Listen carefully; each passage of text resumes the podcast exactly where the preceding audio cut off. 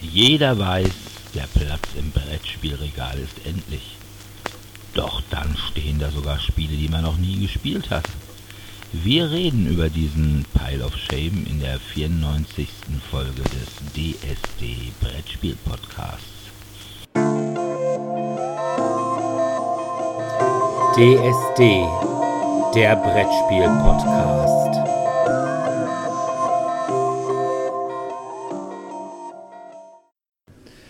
Ja, hallo erstmal und willkommen zur 94. Folge von DSD, dem Brettspiel Podcast. Heute haben wir als Thema den Pile of Shame oder wie andere sagen würden, den Pile of Opportunity, also all die Spiele, die bei uns rumstehen, aber noch nie gespielt worden sind. Aber zunächst kommen wir wie immer mal zu den Medien und da habe ich eine Serie geguckt, eine angenehm kurze Serie und eine Serie, die auf YouTube ganz gut zu finden ist, aber da komme ich gleich später nochmal zu. Es geht jedenfalls um die Serie Wellington Paranormal. Das ist eine Serie von Taika Waititi. Den kennt man von What We Do in the Shadows, Thor Ragnarök, Jojo Rabbit. Also durchaus Hochkaräter mit Oscar und allem drum und dran. Und Jermaine Clement, der hat da auch noch mitgemacht. Es geht um eine Spezialeinheit der Wellingtoner Police, also Wellington in Neuseeland. Neuseeland. Yay, Und ich weiß was. Ja. Ich habe keine Ahnung, aber trotzdem Spaß. Diese Einheit besteht im Prinzip aus den beiden Officers, Kyle Minogue und Karen O'Leary. Die spielt Officer O'Leary.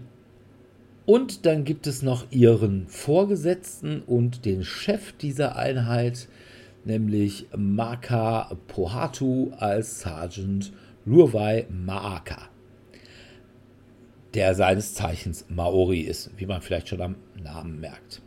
Den ersten Auftritt hatten Minogue und O'Leary in der Serie What We Do in the Shadows, die auch von Taika Waititi war, wo es darum ging, eine, ja, ich sag mal, hm, Vampir-WG und deren Leben zu beobachten.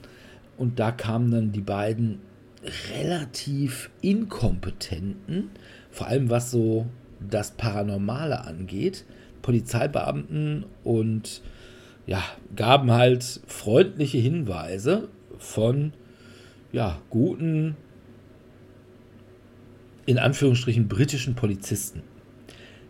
Die sind ja alle so ein bisschen höflicher und freundlicher und hilfsbereiter, was vielleicht auch daran liegt, dass sie einfach keine Waffen tragen, außer einem Taser.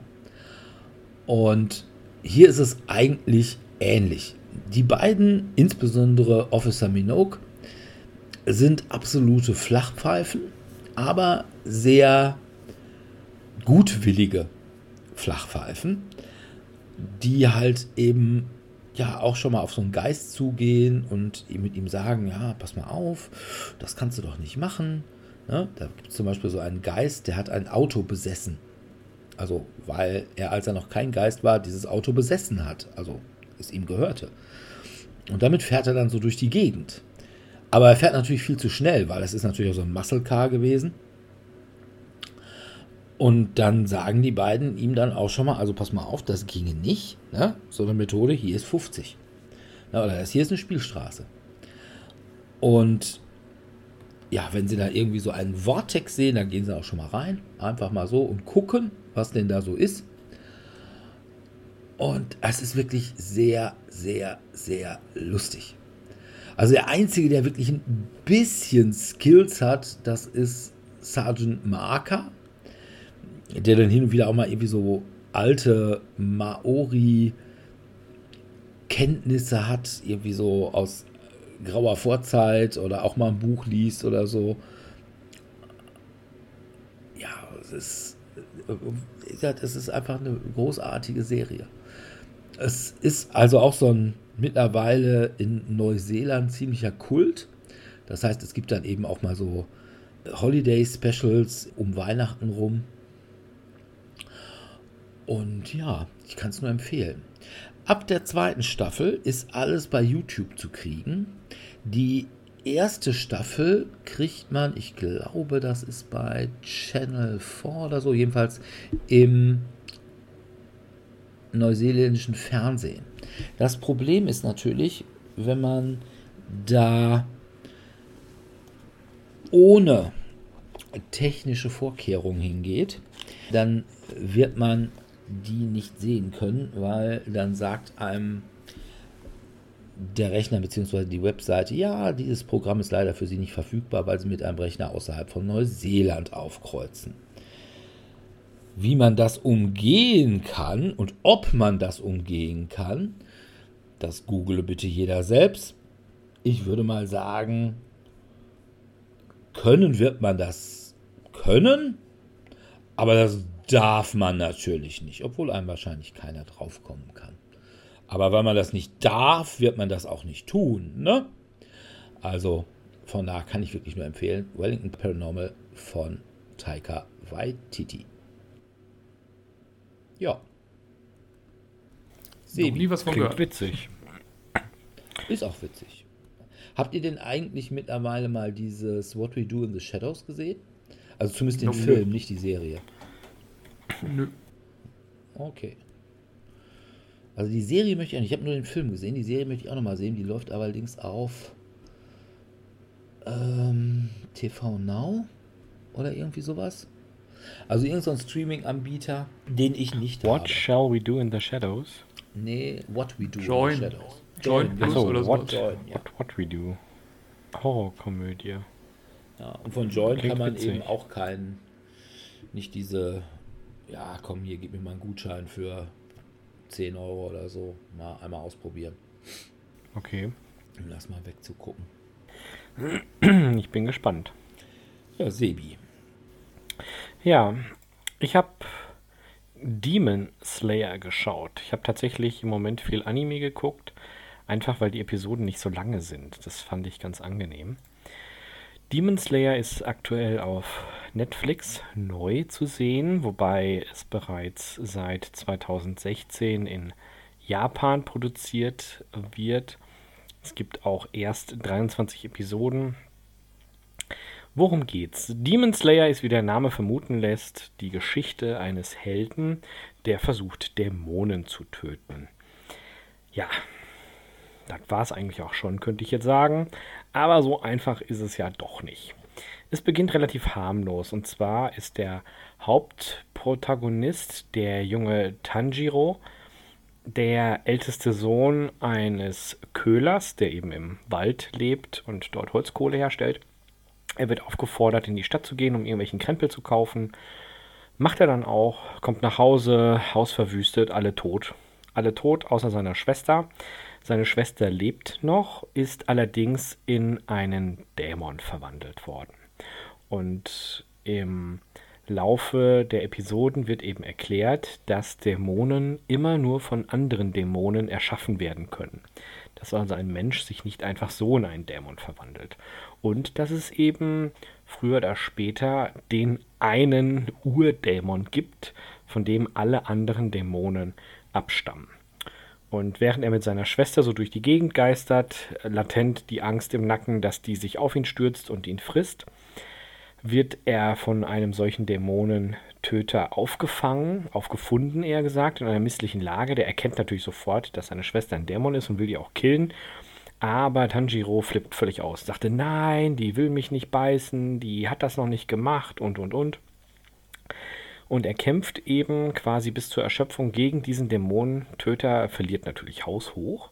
Aber dieser Dämonentöter ist so davon angetan, dass er seiner Schwester eine Art Maulkorb verpasst und die beiden nur bewusstlos schlägt und ihm sagt, pass mal auf, du gehst jetzt da und dahin, das ist mein alter Meister Urukadaki und dort wirst du auch ausgebildet zum Dämonentöter. Wenn du deine Schwester behalten möchtest und retten möchtest, dass die vielleicht wieder zum Menschen wird, er kann dir helfen. Und davon handelt diese Staffel. Also er geht dann dahin, macht die Ausbildung und beginnt dann zusammen mit seiner Schwester Dämonen zu jagen und zu töten. Und Ich finde das echt schön. Also das hat durchaus Potenzial. Ich habe die so weggesuchtet. Es gibt aktuell 32 Episoden in zwei Staffeln. Die sind auch alle schon auf Deutsch übersetzt. Ich mag den Zeichenstil sehr. Er ist nicht zu blutrünstig, wobei relativ viel Blut fließt, denn Dämonen sind ja nicht gerade zimperlich mit ihren Opfern. Und die ganzen Schwertgeschichten von den Dämonenjägern sind jetzt auch nicht gerade zimperlich. Aber dennoch ist immer so dieser klassische Anime, dass eben zwischendrin diese Sprungfeder auftaucht über dem Kopf, dass irgendwelche Slapstick-Einlagen da sind. Dann gibt es beispielsweise noch einen Dämonentöter, der immer an einer Art Narkolepsie leidet. Immer wenn es ganz brenzlig wird, fällt er quasi in Ohnmacht und seine zweite Persönlichkeit übernimmt. Und während er voll das Weichei ist, der ständig nur rumjammern ist, ist seine zweite Persönlichkeit eben mega krass, der abgebrühte Vernichter und Assassine und was auch immer. Und das sorgt natürlich auch für skurrile Momente.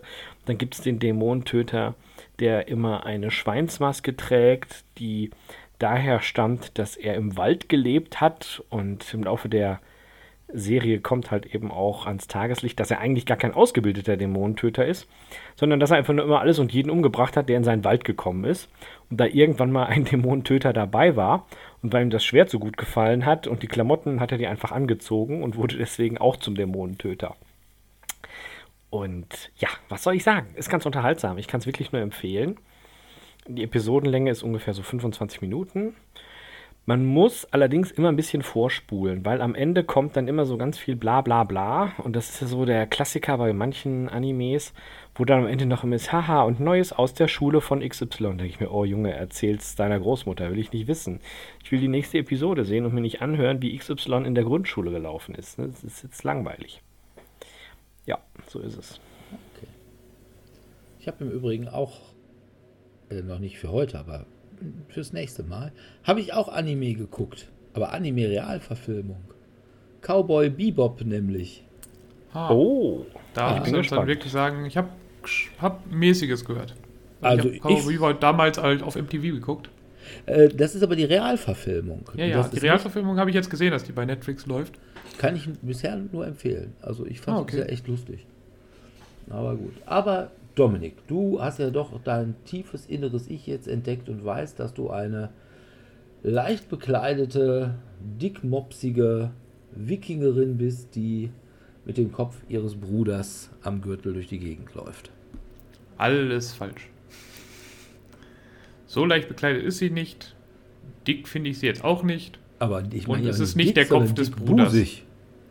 So, das. Oh. Weiß nicht, es fällt auf jeden Fall nicht so auf, weil sie ist jetzt auf jeden Fall konservativer angezogen als vielleicht so äh, die Tomb Raider, äh, frühen Tomb Raider Sachen. Da musste ich auch gerade denken, hier Tomb Raider, ich habe doch nichts außer meinen Pistolen und meinen Brüsten. Aber was ich eben gespielt habe, ist Hellblade Senua Sacrifice von Ninja Theory. Die haben unter anderem auch Enslaved Odyssey to the West gemacht, was auch sehr gutes Spiel war ein bisschen auch unter dem Radar gelaufen ist. Hatte auch sehr viel mit Motion Capturing damals gespielt, sogar mit Andy Serkis, der ja äh, Gollum bei Herr der Ringe gespielt hat. Auch ein Spiel, was ich nochmal spielen müsste und dann nochmal vorstellen müsste.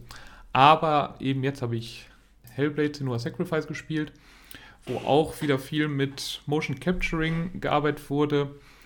Und man spielt dort die keltische Kriegerin Senua, so um das 8. Jahrhundert herum, die vor allem Psychosen hat. Das merkt man dadurch, dass man die ganze Zeit zum Beispiel Stimmen hört, die einem irgendwas sagen von zig Richtungen. Und deswegen ist es auch sehr wichtig, wenn man spielt, kann ich es nur empfehlen, mit Kopfhörern zu spielen. Weil es schon sehr cool, wie man dann aus verschiedenen Richtungen gefühlt immer diese Stimmen hört, als wenn sie einem eigenen Kopf wären die einen vor Dingen warnen, die einen Mut zusprechen, die sich lustig über einen machen und so weiter. Und manchmal auch ein bisschen so Story-Lücken füllen. Und es geht eben darum, dass sie durch ihre Psychosen wollte sie ähm, in die Wildnis gehen, um sich ihren Psychosen alleine zu stellen. Dann kommt sie irgendwann in ihr Dorf zurück und stellt fest, oh, da waren die Nordmänner alle tot. Auch ihr geliebter Freund, der als einziger sie mehr oder weniger verstanden hat. Weil Psychosen so im Mittelalter hatte sowas von einem Fluch häufig dann an sich. Und deswegen war sie immer so ein bisschen ausgestoßene. Und ihr Freund Dillian, der war mehr oder weniger der Einzige, der ein bisschen Verständnis für sie hatte, der sie immer ermutigt hat gesagt nee, das ist kein Fluch, du musst halt mit den Sachen leben, das macht dich besonders. Ja, und da die Nordmänner ihn so brutal geschlachtet haben, macht sie sich jetzt auf nach Helheim, um dort die Totengöttin Hella dazu zu bringen, Dylan zurückzubringen, beziehungsweise vor allem seine Seele wieder freizulassen, damit seine Seele da nicht verrottet. Und man kämpft dann halt gegen so verschiedene quasi Kreaturen, die so ein bisschen Wikingermäßig angehaucht sind man löst Rätsel, die sehr viel mit Optik zu tun haben. Das heißt, man sieht manchmal so Symbole und man muss dann gucken, wie kann ich diese Symbole irgendwo in der Gegend wiederfinden und muss mich dann darauf konzentrieren. Oder manchmal muss man durch Tore laufen. Wenn man durch Tore läuft, dann hat man einen anderen Blickwinkel. Also zum Beispiel ist dann wäre dann irgendetwas, ein Tor wäre zu. Und dann guckt man so durch so ein Tor und dann sieht man, also dann ist die, als wenn das die Zeit irgendwie 100 Jahre vorangeschritten wäre und das Tor ist kaputt. Und solche Mechaniken versucht man ein Rätsel zu lösen. Also das Spiel ist angenehm kurz, also unter 8 Stunden sollte man es eigentlich schaffen. Ich glaube, ich habe jetzt 6,5 oder sowas gebraucht dafür. Und es hat eine interessante Story, vor allem mit diesen Psychosen fand ich sehr interessant. Das mit den nordischen, da wird auch immer, also man findet immer so Runensteine und da bekommt man dann immer noch so eine, ja, so nordische Mythen oder generell germanische Mythen auch erzählt, die teilweise so ein bisschen was mit dem zu tun haben, was Sinua dann gerade beschäftigt. Das ist ganz interessant, aber wenn man jetzt nicht auf dieses Nordische steht, ist jetzt auch vernachlässigbar und man kann theoretisch auch diese Runen überspringen, ohne dass man jetzt groß was verpasst. Die bringen jetzt nichts direkt zur Story bei. Aber eben die Grafik ist sehr gut gemacht. Man merkt, finde ich trotzdem an ein paar Stellen, dass es halt eine relative Indie-Produktion war. Also Ninja Theory ist jetzt nicht ganz unbekannt, aber meistens haben die halt mit irgendwelchen großen Publishern zusammengearbeitet. Hier haben sie nicht mit großen Publishern zusammengearbeitet, weil sie eben so ihre, ihre Vision hatten mit diesen Psychosen und die hatten halt Angst, dass, wenn da ein großer Publisher hintersteht, dass der sagt, ah, das ist dann doch vielleicht, wollte nicht einfach doch lieber ein bisschen mehr Action machen und wollte sich doch lieber ein bisschen mehr das und das machen. Und deswegen haben die gesagt, nee, wir machen das mehr oder weniger alleine und haben dann dort auch was grafisch recht spektakuläres manchmal angefasst. Vor allem, wenn man eben die Gesichtsanimation mit dem Motion Capturing halt sieht, ist das sehr beeindruckend. An manchen Stellen merkt man halt schon, dass es jetzt nicht das Allerhöchste ist. Ich meine, das Spiel ist jetzt auch vier Jahre schon alt, aber auch damals hätte man zum Beispiel so Spuren im Sand oder sowas zumindest angedeutet gesehen. Da hier ist es jetzt eine Textur und man sieht hier keine Spuren und andere Sachen, andere Kleinigkeiten. Aber es, es, sieht trotzdem wirklich immer noch gut aus, vor allem mit so Enhanced Editions. Die hatten sie damals für die Xbox Series X gemacht, weil inzwischen ist, gehört, glaube ich, Ninja Theory auch zu Microsoft. Hat es gekauft. Ich glaube, da soll dann auch irgendwann mal Sinuas Saga 2 rauskommen. Und ja, ich kann es wirklich nur empfehlen. Es ist recht linear, also wer jetzt so ein wirklich Open World so Sachen steht und hofft, dass man sich da Dutzende Stunden in irgendetwas reinziehen kann, dann ist das nichts für einen, aber ich mag auch geben, gerne, wie Dirks manchmal sagt, Walking-Simulatoren, wobei hier für einen Walking-Simulator, also der ist zwar so straightforward wie ein Walking-Simulator, aber nicht ganz so, also man läuft nicht nur, sondern man hat auch wirklich mal was zu tun. Also man hat immer mal wieder Kämpfe. Die sind jetzt nicht übermäßig komplex, also man hat einen schnellen Angriff, einen schweren Angriff, einmal blocken und einmal ausweichen auf den Tasten. Und im Grunde genommen war es das. Man kann damit doch ein paar Kombos machen, das wird aber einem nicht erklärt. Also was auch sehr cool ist, man hat relativ wenig, oder ich weiß gar nicht, ob man groß Interface wirklich hat. Man hat eigentlich wenig Interface, sondern sieht einfach nur die Spielwelt und es wird auch wenig erklärt. Also das Einzige, du kannst natürlich nochmal ins Menü gehen und gucken, okay, mit welcher Taste blocke ich. Aber ansonsten erwartet das Spiel einfach von dir, so, hier ist ein Gegner, kümmere dich mal drum. ich habe es jetzt auf leicht gespielt, weil ich bin jetzt kein Fan von besonders schwierigen Nahkampfspielen. Und ich hatte auch gelesen, dass es bei schwierigen Schwierigkeitsgraden hauptsächlich darauf dann das ändert, dass die Gegner mehr aushalten. Also dass ich dann, anstatt dass ich da fünfmal drauf haue, dass ich dann zehnmal drauf hauen muss. Und das finde ich dann jetzt nicht so viel spannender. Von daher hat, war ich jetzt mit dem leichten Schwierigkeitsgrad gut unterhalten, bin dann auch gut durchgekommen. Das Spiel spielt auch ein bisschen mit so einem Permades, was es damit genau auf sich hat. Also es sagt einem, ja, ich habe mein Arm ist korrumpiert und jedes Mal, wenn ich sterbe, im Grunde genommen zieht diese Korruption immer weiter und wenn es den Kopf erreicht, dann bist du wirklich tot. Was es damit genau auf sich hat, darf dann jeder selber für sich erfahren. Keine Sorge, man kann das Spiel auf jeden Fall zumindest zu Ende spielen. ja. Aber von mir erstmal Daumen hoch. Kann ich gerne empfehlen. Wer den Xbox Game Pass hat, entweder für PC oder Konsole oder eben beides, kann es eben auch umsonst dort, also was ist das denn umsonst, man bezahlt ja den Game Pass, aber dann darüber spielen. Ansonsten hat es, glaube ich, von Anfang an nur 30 Euro gekostet, aber es gibt es auch immer wieder in jedem Sale, von daher okay. kann man es auch wesentlich günstiger erhalten. Ja, ich habe gerade schon geguckt, gibt es also auch für PC, für ja. uns Master Racer, aber wahrscheinlich brauchst du dafür äh, ein Gamepad, ne? Ähm, du brauchst es nicht. Also die hatten am Anfang hat es, glaube ich, ein paar Schwierigkeiten gegeben mit dem, also weil sie es erst hinterher für einen PC portiert haben und dann ein bisschen erstaunt waren, oh, das kommt doch auf dem PC auch so gut an und viele Leute wollen es auch mit Maus und Tastatur spielen. Ich glaube, die haben danach nochmal noch was dran gemacht, aber ich weiß es nicht. Ich habe es jetzt selber mit Gamepad gespielt, da ich dann bei so Third-Person-Action-Dingern, also wie bei Assassin's Creed, spiele ich auch meistens mit Gamepad. Immer nur, wenn ich irgendwie zielen muss. Also alles, was, wo ich zielen muss, schießen muss oder bei Strategiespielen, da spiele ich dann lieber mit Maus und Tastatur. Oh, na gut. Ja, mal abwarten. Ne? Ja, ich gucke vielleicht mal. Ich habe im Moment tatsächlich alles durchgespielt, was ich hier so hatte. Und äh, ich habe zwar noch irgendwie hier Mass Effect Andromeda, aber er läuft ah, okay. irgendwie nicht so richtig gut. Ich weiß nicht, ob ich das nochmal irgendwie zum Laufen bringe. Mal probieren noch, aber sonst muss ich mal irgendwie was Neues gucken. Ich hoffe ja mal, dass irgendwann die Remastered-Trilogie von Mass Effect auch zum Game Pass kommt, dann würde ich es darüber vielleicht nochmal spielen. Okay, na gut. Ja, ich habe Serie geguckt bei Netflix noch. Und zwar eine Serie, die ich glaube 2018 oder 19 rausgekommen ist. Es ist die Serie I'm Not Okay With This. Das ist eine Comic-Verfilmung und zwar eine Comic-Verfilmung vom gleichen Autor, nämlich Charles Forsman, der auch The End of the Fucking World geschrieben hat, was auch eine Serie von Netflix war, die ja eigentlich, glaube ich, ziemlich gut angekommen ist. Ich würde fast sagen, es ist Carrie die Serie. Es geht um eine 17-jährige Schülerin und ja, ziemliche Außenseiterin Sydney Novak, gespielt von Sophia Lillis, die auch in der Neuverfilmung von S mitgespielt hat. Und die stellt, nachdem ihr Vater quasi vor Beginn der Serie im Keller Selbstmord begangen hat, fest, dass sie auf einmal ja, so telekinetische, jedenfalls irgendwelche Superkräfte besitzt.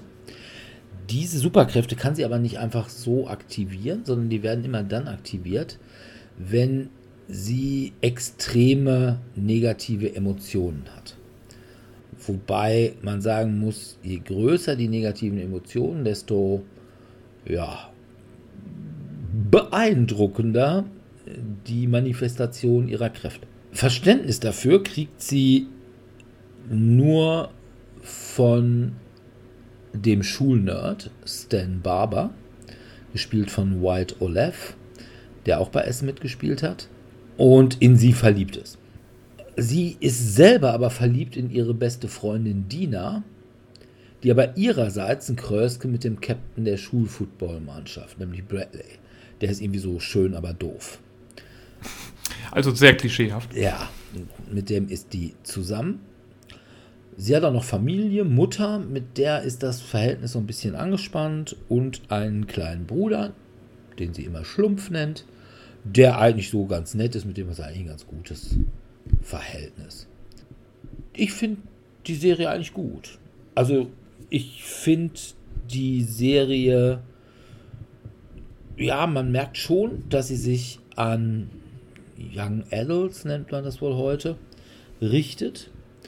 Aber ich finde, sie hat grundsätzlich sympathische Charaktere. Der einzige Nachteil, den die Serie hat, ist ein Netflix-Nachteil. Die Serie endet ebenfalls wieder ziemlich Carrie-mäßig. Also, das kann ich jetzt, das ist kein Spoiler, weil die Serie beginnt damit und ist dann quasi nur eine Rückblende. Und wer die Szene gesehen hat, der wird gleich sagen: Ah ja, Carrie. Aber es hat einen extremen Cliffhanger am Ende. Man sieht also, sollte eigentlich eine zweite Staffel geben, obwohl der Comic eigentlich damit durch ist. Die war wohl auch schon von Netflix gegreenlightet, aber dann soll es jetzt wohl doch keine zweite Staffel geben, weil wegen Netflix und so. Die stellen ja irgendwie mittlerweile fast alles ein. Wenn, also bis auf The Witcher und Stranger Things wo es noch eine neue Staffel gibt, aber jetzt neulich mit, ist aber irgendwas mit Jupiter, äh, diese Superhelden-Serie, wo es keine zweite Staffel geben wird. Ja, ich denke mal, Squid Game wird auch eine zweite Staffel bekommen. Ja, sehr erfolgreich. Also bei Squid Game, da bin ich mir sehr sicher. Und Arcane könnte ich mir auch vorstellen, aber könnte natürlich wegen Produktionskosten. Ja. Ich glaube, am Erfolg liegt es gar nicht. Also diese Jupiter-Serie, die war auch sehr erfolgreich, aber trotzdem gut, da sind natürlich die Produktionskosten relativ hoch gewesen. Aber es gibt auch ganz viele Serien, die eigentlich schon eine zweite Staffel kriegen sollten und dann doch keine kriegen. Weil, ah ja, Corona und überhaupt, und stell dass man sagt, ja komm, dann warte mal erstmal noch, hat ja jeder Verständnis, dass im Moment jetzt nicht die Staffeln regnet. Aber dass dann direkt gesagt wird, nö, machen wir nicht. Oder auch Glow, was ich sehr, sehr schade finde. Aber Netflix. Ich weiß nicht, ob Netflix sich damit im Moment so einen Gefallen tut. Weil, wenn ich immer schon weiß, ja, ich, wenn ich die Serie gut finde, wird es keine zweite Staffel geben. Äh, warum soll ich denn die erste Staffel gucken? Ja, ist halt dann so, also generell sowas, ne? Wartet man dann einfach immer jetzt bis alle Staffeln abgedreht sind und dann sagt man, war das jetzt okay? Fragt man die Leute, die das dann doch geguckt haben. Ja, aber es ist wirklich fast so. Und hat ja auch dann so bei Game of Thrones, ja, so, wenn man das Ende gesehen hat, ja, eigentlich lohnt es jetzt auch nicht, das mehr alles zu gucken. Ja, nein, und man muss auch einfach sagen, Netflix ist ja mittlerweile auch einfach ziemlich unter Druck, insbesondere von Disney Plus. Und hat eben damit auch einen Großteil seiner Zugpferde verloren, nämlich die Marvel-Serien. Und wenn man dann wirklich so seine Kunden, ich will nicht sagen vergrault, aber doch enttäuscht, äh, dann weiß ich nicht, ob das wirklich so gut ist, weil die verfilmen ja wirklich mittlerweile jeden Comic, der in irgendeiner Weise nicht bei drei auf den Bäumen ist. Aber wenn es da nicht zu Ende gemacht wird, dann ist das ein bisschen kacke. Also, ich finde es schade. Ich hätte gerne eine zweite Staffel davon gesehen. Also von daher, ich kann auch die erste Staffel trotz allem empfehlen, weil der Comic ist eigentlich durch. Ja, es gibt also keine weitere Comic-Vorlage mehr, anders als bei Jupiter, wo man ja die Sache dann irgendwie noch im Comic zu Ende lesen könnte, muss man hier gar nicht und kann man eben auch nicht. Aber da wäre einfach noch eine Menge drin gewesen. Ne, gerade mit ihren Kräften und so, wie sich das entwickeln, wo die herkommen. Es sind also eine Menge Fragen offen. Muss man halt mit leben. Auch wenn man not okay with this ist. Was dann ja vielleicht auch die tiefere Bedeutung des Titels der Serie ist. You never know. Da sagst du was. Sibi. Ja, ich habe weiter gemangert. Im Moment muss ich gestehen, schaue ich recht viele Manga-Serien. Und die zweite Staffel von Eden's Zero ist rausgekommen. Das ist eine Manga-Serie von Hiro Mashima, die seit 2018 produziert und publiziert wird. Die ist auch noch nicht abgeschlossen, wo du gerade hier ansprichst. Angst oder die Befürchtung, dass man eventuell keine zweite Staffel mehr sieht, habe ich bei dieser noch nicht. Erschienen auch aktuell auf Netflix. Worum geht es? Es ist ein magisches Universum, das so eine Hybrid-Variante ist aus Sci-Fi und Fantasy und ein bisschen Realsatire. Und ja, was soll ich sagen? Ne? Der junge Park wird von Maschinen großgezogen. Es entpuppt sich im Laufe des Spiels, dass sein Ziehvater der ehemalige Lord der Dämonen ist.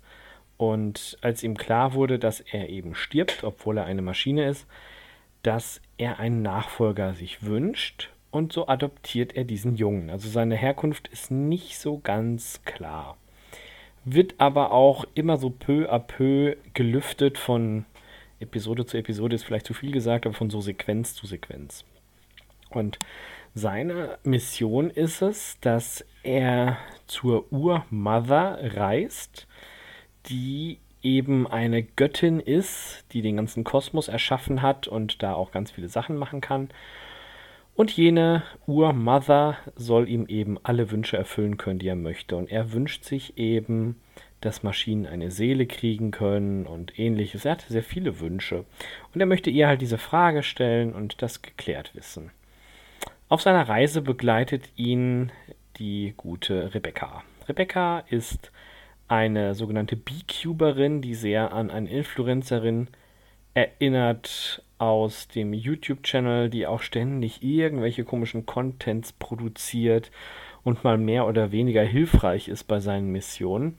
Er kämpft sich fleißig durch die Gegend. Er hat auch eine besondere Kraft und zwar kann er die Schwerkraft manipulieren, zu seinen Gunsten oder Ungunsten, was manchmal tatsächlich sehr eindrucksvoll ist im Kampf, wo er dann halt beispielsweise sich so schwer macht, dass er irgendwelche Dinge zerquetscht oder im Gegenzug manche Dinge so leicht, dass sie ihn nicht mehr treffen kann.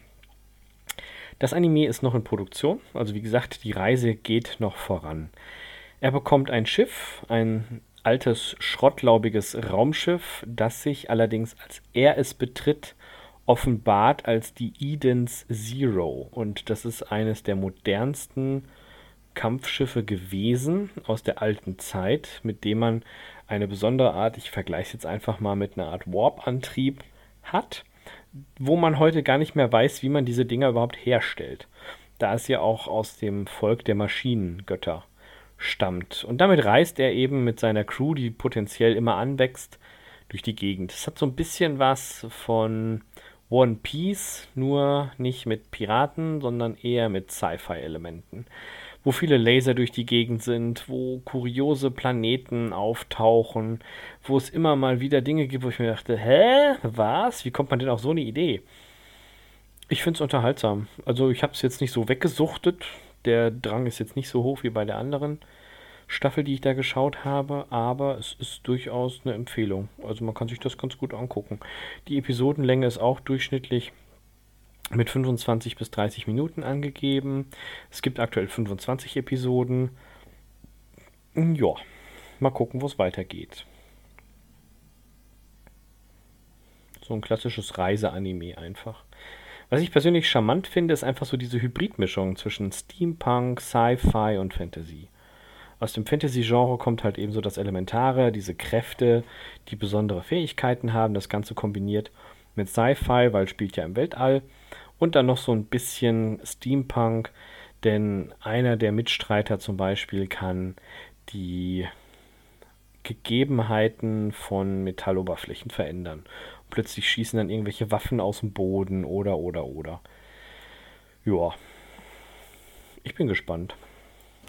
Ja, na gut. Ja, dann würde ich sagen, kommen wir mal zu unserem Hauptthema. Oh nein. Und zwar die Pile of Shame. Doch, der Pile of Shame. Ich muss ehrlich sagen, Ich habe gar nicht so viel. Oh, meiner ist riesig. Also ich Ja, habe ich habe gerade auch dann doch mehr gefunden, als ich dachte. Ja, ich habe auch mehr gefunden, als ich dachte. Aber, also es sind insgesamt bei mir nur neun Spiele. Oh, ich glaube, ich habe über 24. Und es ist jetzt keins bei mir dabei, wo ich sagen will, oh, das müsstest du eigentlich dringend mal. Und ich kann, glaube ich, meinem Pile of Shame eine Überschrift geben. Und der heißt Sonderangebote. Ja, Das ist bei mir, ich spoiler schon mal ein bisschen, ist bei mir eine Kategorie. Ich habe meine Top 5 in Kategorien eingeordnet.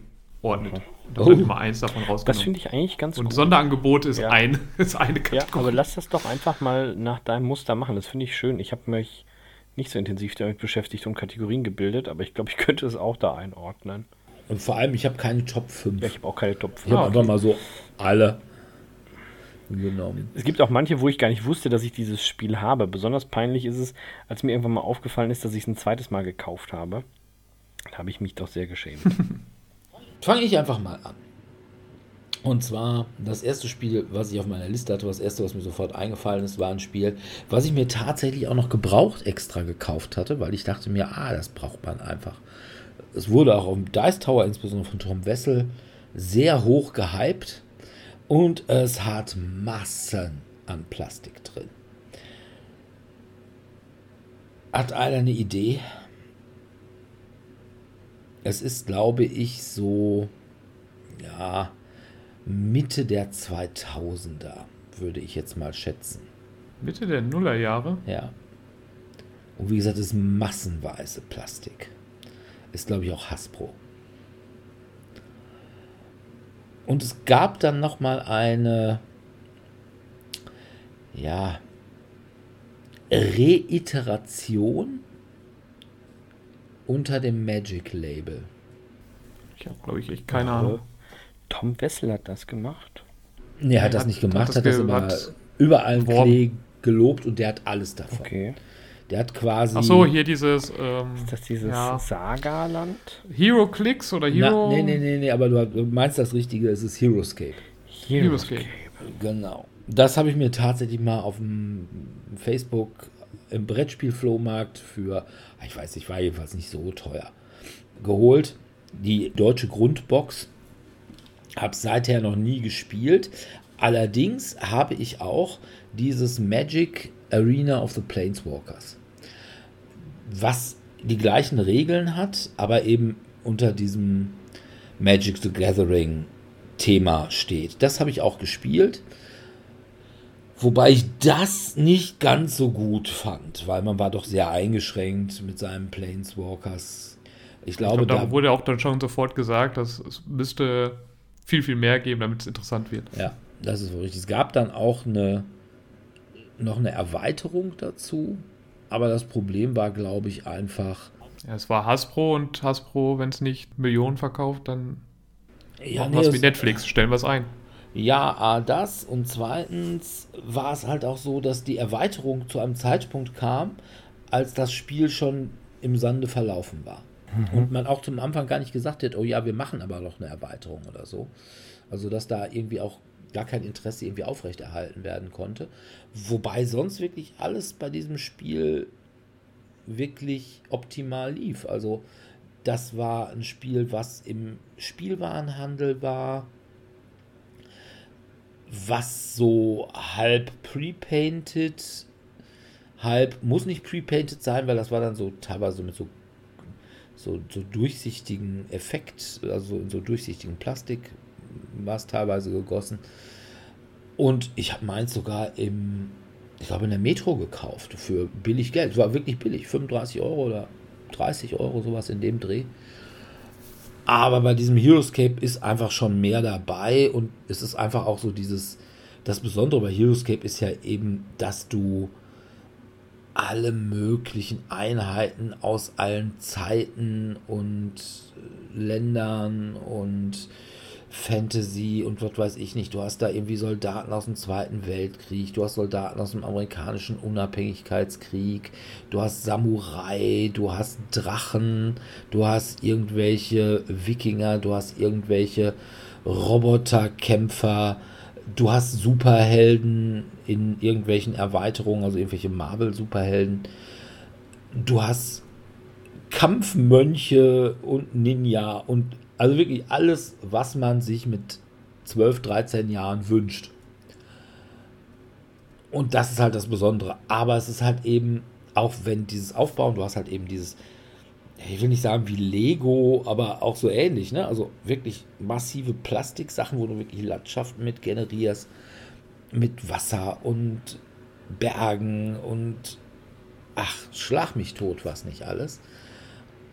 Und das ist schon toll. Aber erstens brauchst du natürlich auch irgendwie Ewigkeiten, bis das Ding aufgebaut hast. Und es braucht nochmal Ewigkeiten, bis das Ganze wieder so zusammengestampft hast, dass das wieder in die Schachtel passt. Und von daher spielt man es dann doch nicht. Und ich glaube, vielleicht ist das auch so ein Spiel, wo ich ja immer sage, das gleiche wie bei Hero Quest. Die Erinnerung daran ist viel schöner, als das tatsächliche Spiel ist. Wobei die Regeln schon solide sind. Das ist aber halt wirklich so American Trash vom Feinsten. Ne? Da wird gewürfelt, bis die Schwarte kracht. Und ja, deswegen habe ich es noch nie gespielt. Außer so mal aufgebaut und dann so gegen einen selbst. Aber das zähle ich jetzt nicht dabei. Von daher, das ist noch auf meinem Pile of Shame. Aber ich gehe auch davon aus, dass ich das wahrscheinlich nicht mehr spielen werde.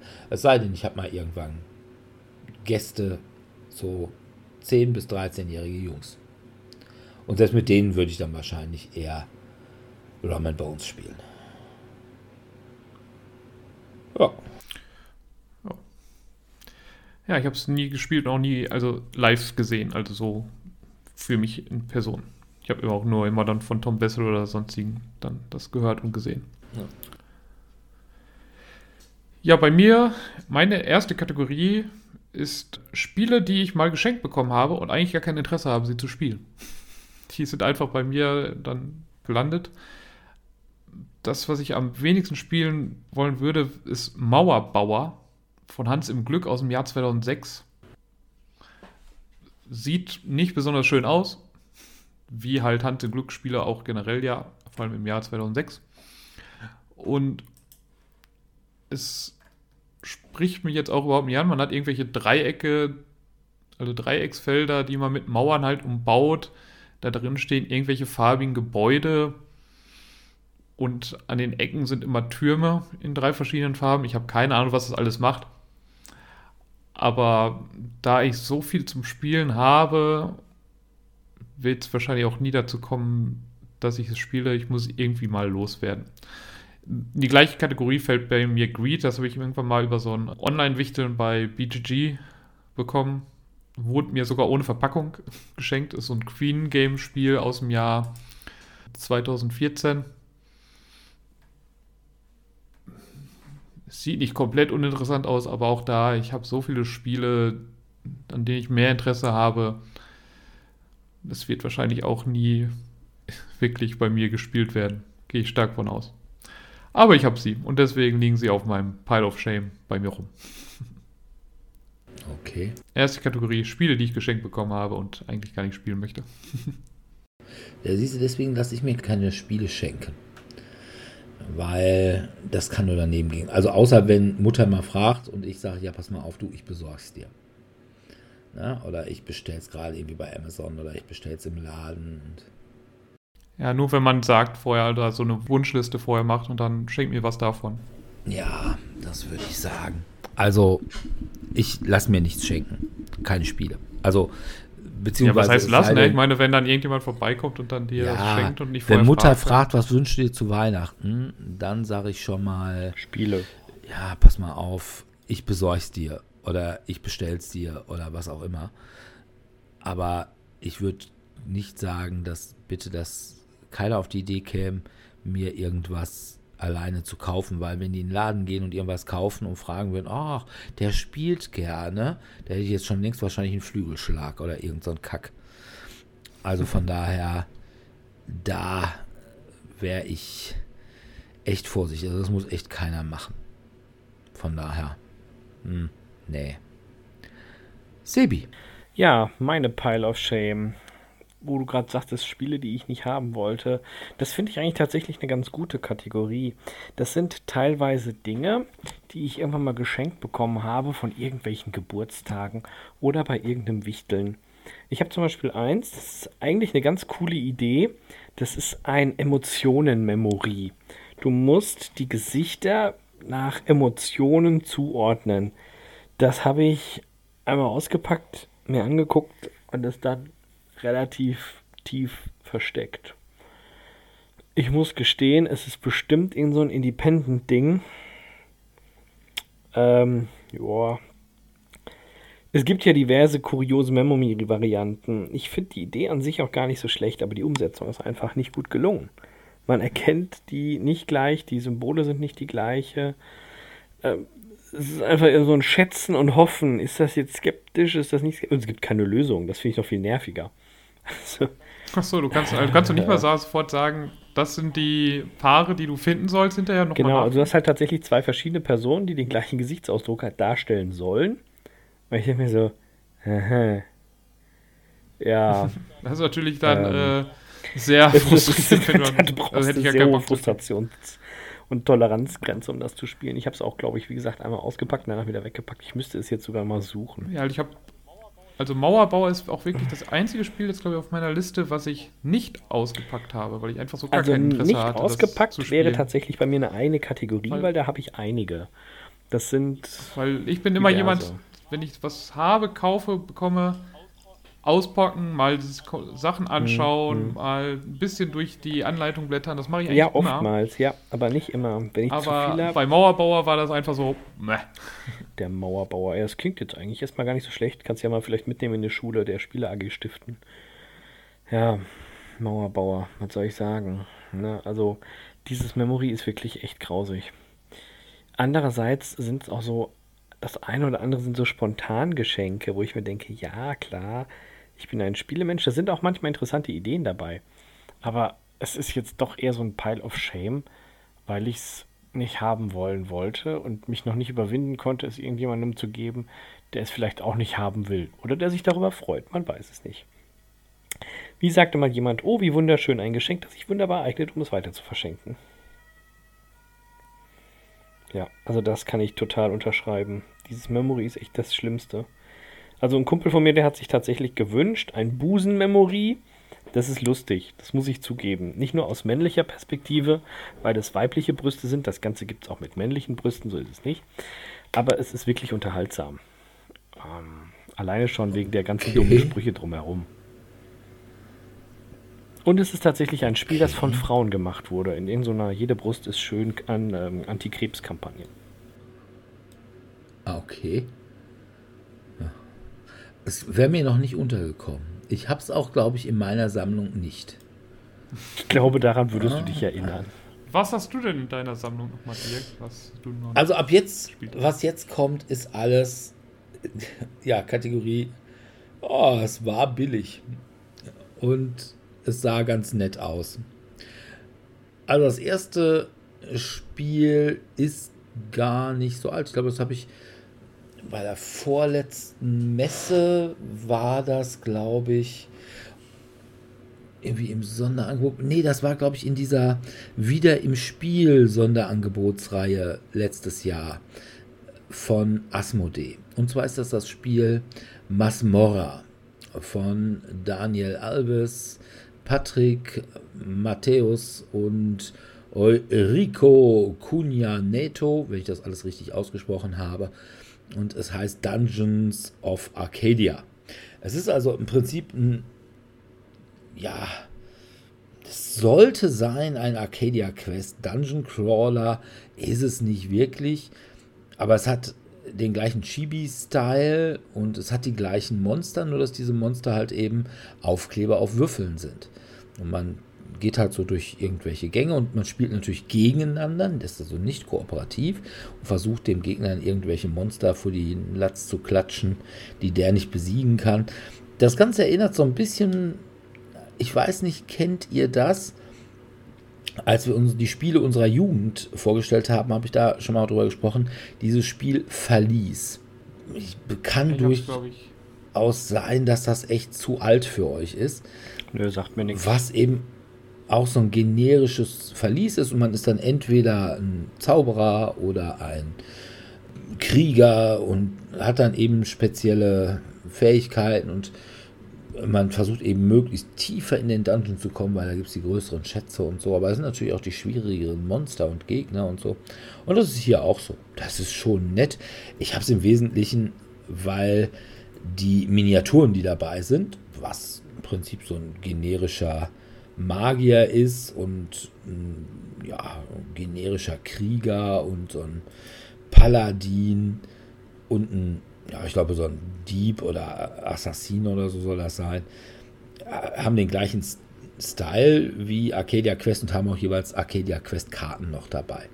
Also diese, diese Bretter oder ja, Tableaus, würde wahrscheinlich der geneigte Korthosenträger dazu sagen.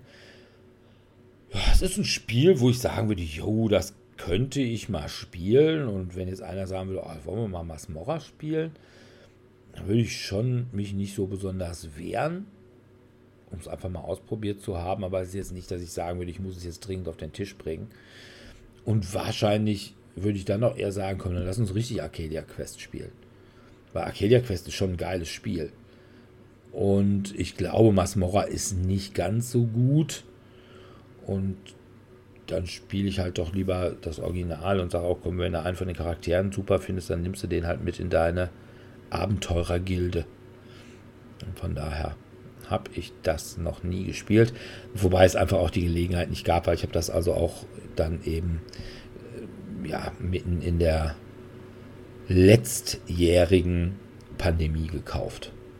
Es ist überhaupt so eine Sache, also Sachen, die wir jetzt erst gekauft haben die können wir schlecht mit reinnehmen. Ne? Der ist nicht auf dem Pile of Shame, der ist auf dem Pile, hatte, gab einfach noch, hatte noch keine Chance zu spielen. Ja, da habe ich auch einen sehr großen Pile, wenn man das so differenziert. Ja, und ah, ich habe bei mir auch auf meiner Liste keine Spiele, die ich bisher nur solo gespielt habe, obwohl ich sie vielleicht ganz gerne mal auch mit anderen spielen würde, weil man halt in letzter Zeit ganz gut solo spielen können musste. Und bei vielen kooperativen Spielen man sie halt solo spielen kann. Also von daher, also zum Beispiel ein Hellboy habe ich noch nie mit Leuten zusammen gespielt, aber man kann es halt auch eben solo spielen. Oder ein Solomon Kane. Aber die habe ich dann eben nicht darauf, weil solo habe ich sie schon gespielt. Ja. Also Masmocha bei mir. Ja, bei mir eine weitere Kategorie sind Erweiterungen. Also Spiele, die habe ich schon, die Hauptspiele habe ich schon gespielt, aber ich bin noch nicht dazu gekommen, die Erweiterung zu spielen. Häufig, weil man, wenn man es dann doch, das Spiel doch mal spielt, dann spielt man es häufig eben mit Anfängern und wenn dann mit, mit Anfängern spielt, dann nimmt man nicht sofort die Erweiterung mit rein. Da fällt zum Beispiel bei mir das Seven Wonders Duel Agora mit rein. Oder ich habe ja diese Kickstarter Deluxe-Variante von Suburbia. Da habe ich auch die Suburbia Inc. Corporation und Five-Star-Erweiterung nicht mitgespielt. Und so ein bisschen passt ja auch dann Exit-Spieler mit rein. Also ich habe einige Exit-Spiele gespielt, habe damals dann auch noch ein paar gekauft.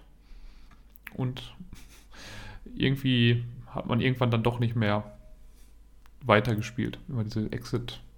Also irgendwie ist dieser Trend so ein bisschen ja dann doch verlaufen. Ja, also das sind so Spiele auch, die dann bei mir irgendwie nicht wirklich gespielt wurden bisher. Also da habe ich massenweise, also das habe ich gar nicht aufgenommen. Erweiterungen, die habe ich, weil ich ja echter Completionist bin. Completionist bin. Und da hast du einfach kaum die Gelegenheit, echt alle Erweiterungen zu spielen. Gerade wenn es. Ja, aber man kauft sie ja dann doch, ne? Immer, ne? Ja. Von, selbst von sowas Einfachem wie Mysterium, aber dann gab es so viele Leute, die bei mir Mysterium hatten dann kam man halt nie dazu meine Erweiterung. Also ich habe das Hauptspiel habe ich ein, zwei Mal mit anderen Leuten gespielt gehabt. Also bei, wenn du mit mir zusammen gespielt hast, hast du auch die Erweiterungen gespielt. Alle Erweiterungen gespielt. Weil es sind ja einfach nur mehr Karten und ich mische die dann immer rein. Ja. Und also da, das ist nicht so, aber zum Beispiel, wenn ich so wirklich sämtliche Descent Second Edition Erweiterungen, das ist schon echt schwer. Also weil es waren immer Kampagnen. Auf der anderen Seite, die hatten dann ja auch zum Beispiel immer Helden. Und das sind Helden oder Monster. Und die hast du dann durchaus mal reingemischt, gerade die Helden. Ja, das kam also schon mal vor. Aber ja, es gibt diverse Erweiterungen, die ich noch nicht gespielt habe. Ohne Frage. Sebi. Ja, ich habe gerade auch so gedanklich mit gefiltert, was habe ich noch nicht gespielt oder was habe ich da rumliegen und deswegen noch nicht gespielt. Ich habe zum Beispiel dieses U-Boot-Spiel. Da hatten wir aber, glaube ich, in einer anderen Episode schon mal drüber gesprochen, aufgrund der Tatsache, dass ich einfach keine sieben weiteren Mitspieler habe oder das nur sehr, sehr selten der Fall ist, kann ich das aktuell einfach nicht spielen. Und selbst wenn ich mal sieben Mitspieler habe, was selten genug vorkommt, ist es auch oftmals nicht das erste Spiel, das mir in den Sinn kommt, wenn ich mal mit einer größeren Gruppe unterwegs bin. Erweiterungen. Du meinst Captain? Hm? Du meinst Captain Sonar, genau, danke, oder? Ja, Captain Sonar. Oh, okay. Ja, Weil ich dachte, das U-Boot-Spiel, da hatte ich jetzt tatsächlich an U-Boot gedacht und ich dachte, ja, Sebi und U-Boot? Nee, nee, nee, Captain äh, Sonar meinte ich. Ja, das habe ich tatsächlich ja, hier rumstehen. Okay. Ist schön. Also ich mag das Spiel wirklich, aber es ist schwierig. Ich habe es, glaube ich, erst zweimal gespielt insgesamt und da hatte ich das Spiel noch gar nicht. Ich habe es mir tatsächlich erst nach dem Spielspaß bestellt. Mm, ja, Erweiterungen habe ich so auch nicht mit reingenommen. Finde ich aber eigentlich ganz gut, dass wir das Thema ansprechen, denn ich habe hier auch eine ganze Stange voller Erweiterungen. Zum Beispiel für Zombie-Side habe ich diverse Erweiterungen, die ich noch nicht im Ansatz angefangen habe zu spielen. Die sind bei mir noch original verpackt auf dem Schrank. Das ist aber auch immer so eine Phase, wo ich dann einfach Lust auf das Spiel habe und dann habe ich mich irgendwann ausgespielt und dann bleibt es ja erstmal ein, zwei Jahre liegen. Oder bei Flashpoint habe ich auch diverse Erweiterungen. Da gibt es ja verschiedene Karten. Dann hast du eben nicht mehr nur den Hund, den du retten musst, sondern hast auch noch das Gefahrgutmaterial. Du hast auch noch andere Elemente, um die dich kümmern sollst. Andere Gebäude. Gebäude. Ich glaube, ich habe auch das U-Boot. Es gibt ja, noch diverse andere Platten. Ähm, eine Freundin von mir hat, glaube ich, alle Zusatzsachen davon. Die hat die Figuren sogar bemalt. Das heißt, da würde auch Dirk mitspielen. Ja, ne, hm, was willst du sagen? Kannst nichts sagen. Also, ich finde es ein schönes Spiel, aber ich muss auch sagen, glaube ich, jetzt wo wir das so ansprechen, viele Spiele kann ich nur mit bestimmten Mitspielerkonstellationen spielen. Und das ist, glaube ich, so der Grund, warum ich eine so große Pile of Shame habe. Wenn ich beispielsweise bei Freunden bin, die besonders anspruchsvolle Spiele spielen, dann kann ich das halt auch genau dort machen mit dieser Community. Und wenn ich das versuche, in eine andere Community zu tragen, die einfach eher so, wie Dirk immer so abfällig formuliert, so Eurogamer sind, oder die sich total freuen, dass sie Siedler Abfällig spielen können. formuliere ich das, indem ich dann sage Korthosenträger. Ja, Korthosenträger. Das trifft es ganz gut, mhm. wo ich dann auch mir denke, pff, äh, ja, ne, kannst du machen, ist halt kacke. Das, das, tut mir immer so ein bisschen in der Seele weh, wenn ich dann höre, ach, wir spielen total gern Monopoly. Ey, das ist kein Spiel, das ist eine Krankheit. Ähm, da können wir auch würfeln und gucken, wer zuerst die 12 hat. Aber das. Es gibt Schlimmeres. Ja, ich weiß, Siedler. Aber ansonsten finde ich, ist genau das auch so eine Problematik, die das mit, mit sich bringt. Man findet es irgendwo total toll und spielt es danach kaum noch. Ja, also Spiele, die ich halt auch gespielt habe, aber und mir dann gekauft habe, aber dann nie gespielt habe, weil sie einfach ja, die Regeln sind doch sehr komplex oder man muss es häufig spielen, damit es wirklich Spaß macht und man hat nicht die Gruppe mhm. dazu. Also habe ich zum Beispiel Spirit Island, was halt von den Regeln recht komplex ist. Das habe ich halt zweimal vorher so gespielt. Dann fand ich das cool und dachte, ja, hätte ich gerne, kauf's mir dann ja. auch. Und komme dann nie dazu, weil ich dann, wenn ich jetzt zum Tellurien oder sowas gehe, da bin ich dann meistens ist halt in der Woche und dann bin ich ein bisschen müde und habe ich keine mhm. Lust mehr, vorher nochmal die Regeln ja, ja, genau ja, durchzulesen. Klar. Und deswegen bringe ich es nicht mit. Oder bei nah und fern, das hatte ich halt auch eins oder zweimal eben, also bei einem Kollegen gespielt, der das hatte, in der quasi, es gibt ja diese Variante, wo man einfach nur so spielen kann und dann Random Encounters hat, aber es gibt ja auch dann so verschiedene äh, Kampagnenmäßiges was man damit spielen kann. Und da hatte ich dann halt auch nie die Spielgruppe für. Aber ich fand das halt cool, das Spiel. Die Stories fand ich auch ganz gut und dachte, ja, wenn das, wenn die schon diese Standard-Stories schon so cool sind, dann wird, wird so eine Kampagne auch nochmal richtig, nochmal cooler sein. Aber ja, dann kommt man doch wieder nicht, das zu spielen, weil man dann nicht die passende Gruppe ja. dafür findet. Ja, schwierig. Wobei Sachen, die ich bei wem anders gespielt habe oder mit wem anders gespielt habe und mir danach das Spiel erst gekauft habe, die habe ich jetzt nicht auf meiner Liste, weil die habe ich ja gespielt. Ja, gut. Ja, aber es ist trotzdem, bei mir liegt es trotzdem rum auf dem Pile of Shame und das könnte man spielen, aber ich spiele es halt nicht, weil. Ich habe halt zum Beispiel nie Decent Ja. gespielt. Ich habe Decent bei mir ausgepackt hier rumliegen. Das war das große Drama. Als ich das bei Dirk damals bestellt hatte, hatte der Verlag mir die falsche Sprachedition mitgeschickt. Das heißt, ich hatte Charakterkarten auf Polnisch. Da konnte ich jetzt reichlich wenig mit anfangen. Also Als, als Wiedergutmachung bekam ich dann auch noch diverse Special-Charakter und so weiter. Das ist ja auch alles ganz schön. Und ich habe das Spiel irgendwo gesehen und dachte mir, ach guck mal, das ist schön, ne? Das könnte Spaß machen, so ein bisschen, bisschen wie Hero Quest, nur mit mehr Action und der Böse darf halt auch mal gewinnen. Jeder hat so sein eigenes Spielziel und man spielt so ein bisschen vor sich hin. Miteinander, gegeneinander, übereinander. Und dachte mir dann, ja, okay, das ist cool.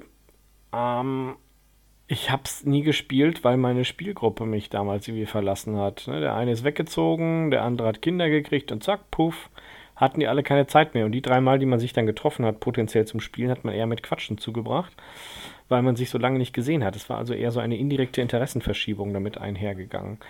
Das finde ich dann auch wiederum schade. War das dann Descent die erste oder die zweite nee, die Edition? zweite Edition. Die erste habe ich leider Ah, okay. nie gespielt. Die kenne ich auch nur vom Sehen, wenn sich die Decent-Gruppe in Bielefeld trifft. Die machen das ja seit Jahren, dass die dann einmal zusammensetzen und Decent erste Edition weiterspielen. Die spielen auch, glaube ich, schon die gleichen Charaktere seit zig Jahren. Sehr witzig. Okay. Okay. Ja. Ja. Jetzt kommt erstmal bei mir eine Menge Käufe von der Heidelberger bzw. Asmodee Resterampe beziehungsweise überhaupt irgendwo Ja, auf das- der Ja, Messe. das ist eine ganz tolle Kategorie, da kann ich auch einiges zu sagen, ja. Denn, ach komm, du bist billig, ist ja doch irgendwie immer ein Reiz. Und wenn man dann sagt, naja, es ist billig und es sieht irgendwie ganz interessant aus,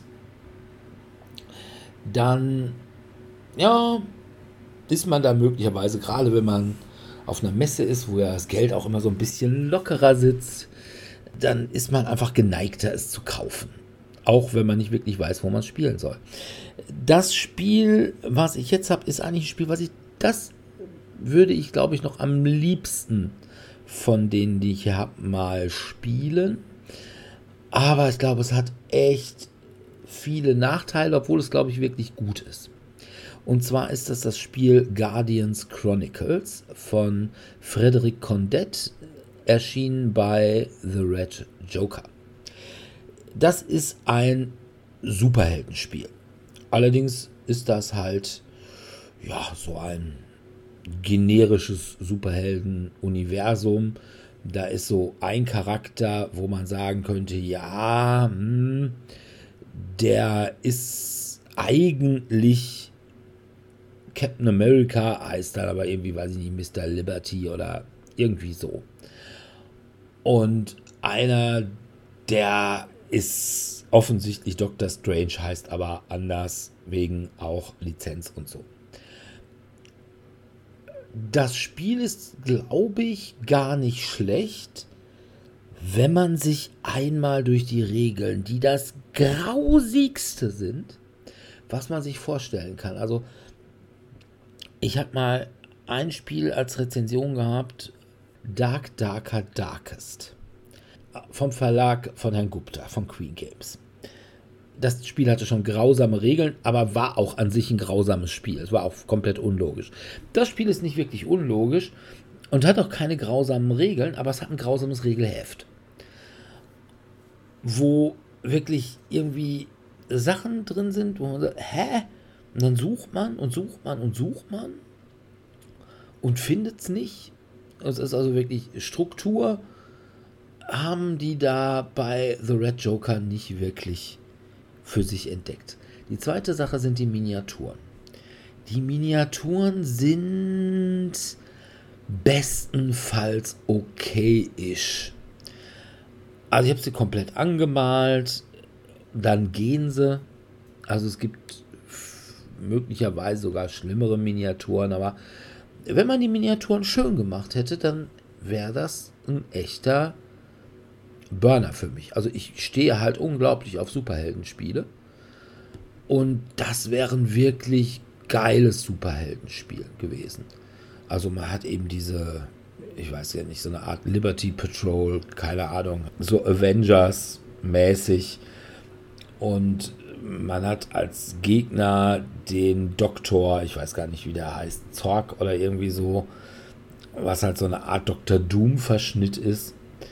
Allerdings ohne Stahlmaske und grünem Cape. Und der will dann irgendwie die Tochter des Präsidenten, die mutiert, aber, und da gibt es auch eine Miniatur von der Präsidententochter. Und das ist schon ziemlich gut. Also, da würde ich einfach, thematisch springe ich da voll drauf an. Aber erstens bin ich halt, glaube ich, auch irgendwie der Einzige, der so richtig auf Superhelden-Spiele abfährt. Und zweitens, wie gesagt, die Regeln, die kannst du echt keinem zumuten. Das ist so fürchterlich. Und ja, wie gesagt, die Miniaturen hat die Welt auch schon Besseres gesehen. Es soll dafür eigentlich auch bessere Miniaturen geben. Nun war ich auf der Messe bei, als ich die gekauft hatte, also diese äh, die Version, war ich dann tatsächlich, habe gesehen, oh guck mal, da ist der Verlag The Red Joker. Ich hatte das Spiel bei Yellow, wo es vertrieben worden ist. Da war das irgendwie für, weiß ich nicht, ein 20 oder so. Und The Red Joker hatte das immer noch irgendwie für 30 und 39 Euro oder irgendwie so. Wo ich gesagt habe, ja, da werdet ihr echt viel verkaufen, wenn euer Vertragspartner das Ding für 20 Euro rausschleudert. Aber dann habe ich gefragt, ich sage, Freunde der Nacht, wie sieht das aus? Ich hätte gerne einen Satz von diesen verbesserten Heldenfiguren. Also es gibt so Helden und so Bossgegner. Und dann gibt es noch so massenweise so Roboter, Androiden, keine Ahnung. Und ich glaube, diese Helden und diese Bossgegner, die gab es irgendwie auch als schöne Miniaturen. Weil das waren die, die die gezeigt haben. Das war ein Kickstarter. Und es gab da ein ziemliches, ja, ich sag mal, Heulen und Zähne klappern unter den Bäckern damals, als sie dann die Miniaturen, die jetzt da im Retail dabei sind, gekriegt haben und nicht die schönen, die sie gezeigt haben. Und dann hat eben The Joker noch gesagt, ja komm, wir machen auch für 10 Euro, könnt ihr dann eben auch noch weg. Und genau diese Packung wollte ich haben. Hab denen das versucht zu erklären. Das Problem ist, es sind Franzosen. Franzosen haben den Nachteil, sie sprechen kein Deutsch. Sie meinen, sie sprechen Englisch. Englisch. Oh ja. Be careful, dem ist dangerous. Ja, ja, ich weiß. Dem ist aber in der Regel nicht so. Also sie sprechen zumindest kein Englisch, was Leute, die Englisch können, verstehen würden. Ich spreche aber überhaupt gar kein Französisch. Und ich weiß nicht, ob er mich da wirklich verstanden hat, weil er hat gesagt, was das haben sie nicht. Er wüsste auch gar nicht, dass es sowas gäbe. Wohlgemerkt, das war der Chef von The Red Joker und der Autor dieses Spiels. Der sollte wissen, was es dazu gibt. Und äh, deswegen habe ich das nicht und habe das alte Spiel, aber es ist auch super. Da gibt es zum Schluss, wenn du irgendwie deine Ziele, also erstmal, wenn du die Mission gewinnst und wenn du dann irgendwie persönliche Ziele und so erreichst, dann wird da so eine, so eine Zeitungsseite stückelt sie dann zusammen. Das ist echt ganz lieb gemacht. Und also wirklich eine super Idee. Das ist zwar halt nur so ein Gimmick, aber ja, es ist doch schön. Und ich finde, das, das tut mir echt im Herzen weh für dieses Spiel. Gibt es auch noch Erweiterungen zu? Die haben wir nicht mehr gekauft, weil habe das Eis ja noch niemals gespielt. Schade eigentlich. Ja.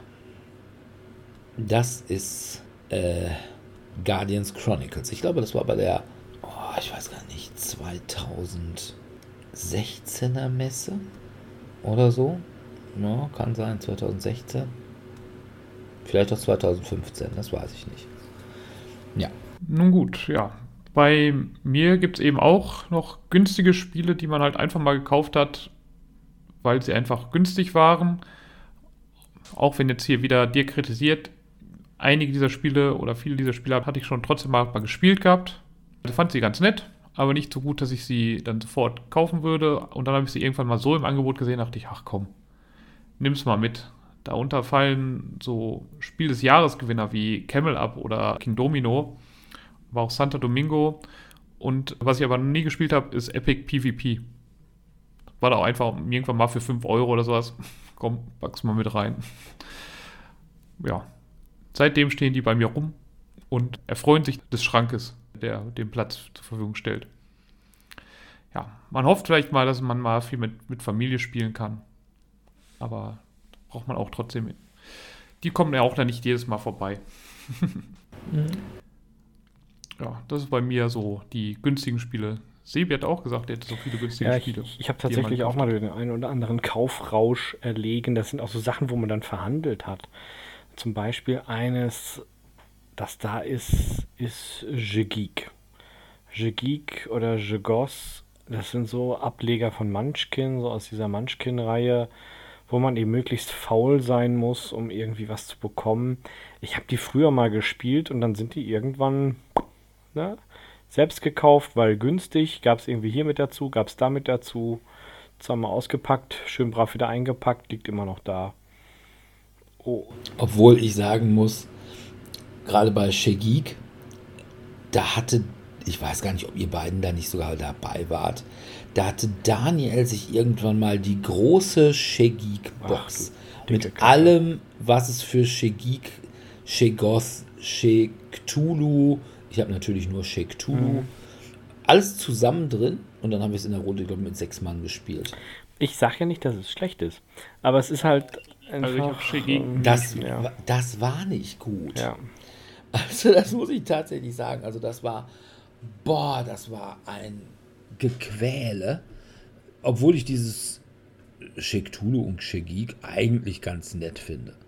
Also ich finde, das kann man ganz gut spielen, aber ich würde sagen maximal zu dritt. Vielleicht noch zu viert, aber ja. da fängt es schon wirklich an, zu lang zu werden dafür, dass es für das, was es kann. Ja, ja, das, das ist halt das Problem. Also, das ist ja das, wo ich halt sage, man spielt es woanders und nimmt es dann mit, weil man es günstig hat. Oder Queen Games. Ne? Die haben ja auch diesen riesigen Verkaufsstand immer gehabt mit ihrer Resterampe. Was habe ich da nicht alles Mögliche abgegriffen? Ich habe da Erweiterungen von den Gärten von Alhambra.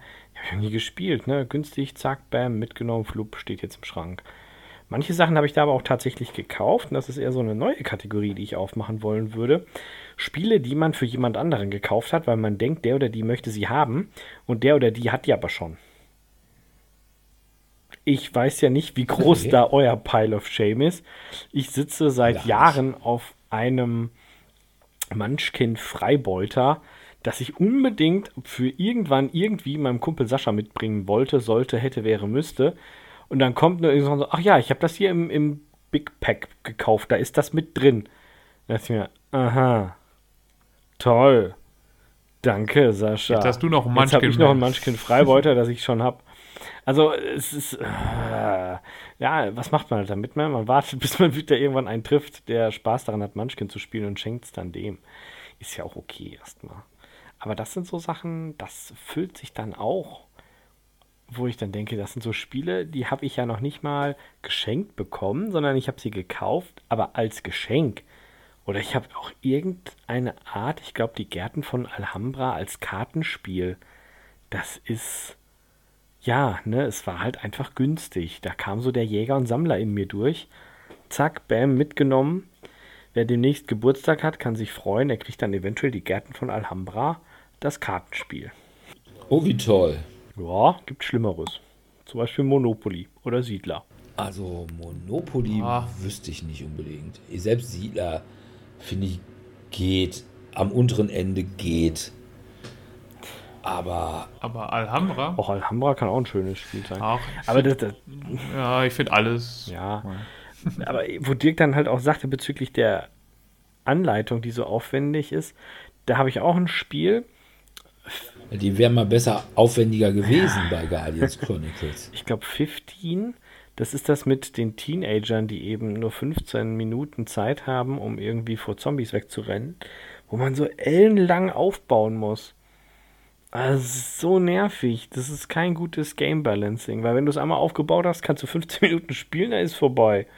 Und ansonsten, ja, ne, ist halt scheiße. Ich glaube, der Dirk hatte sogar mal eine Rezession. Also Zombie, Zombie 15, 15 meinst du? genau, ja, das war's. Der hatte da mal eine Rezession drüber geschrieben, wo er auch genau das bemängelt hat. Und ich sage, ja, das ist auch wirklich der Hauptkritikpunkt. Ist ein lustiges Spiel, ja. aber hey, 20 Stunden aufbauen, 15 Minuten spielen und schon wieder neu aufbauen für den nächsten Level. Du kannst so gut wie nichts übernehmen, weil alles sich verändert. Das ist ätzend. Das schmälert den Spielspaß massiv. Mhm. Und sorgt ja. halt dafür, dass es früher oder später auf der Pile of Shame landet, weil du es kaum noch spielen möchtest. Ja. Ja. Ich habe aber auch ja. den einen oder anderen Kickstarter im Schrank liegen, wo ich mir auch dachte, ja, war günstig, zack, gebaggt, mitgekommen, nie gespielt. Was Kickstarter und günstig? Ich wollte gerade sagen, was kann das denn sein? Ah, nee, das waren keine günstigen Kickstarter, die da drin rumliegen. Da sind die teuren Kickstarter.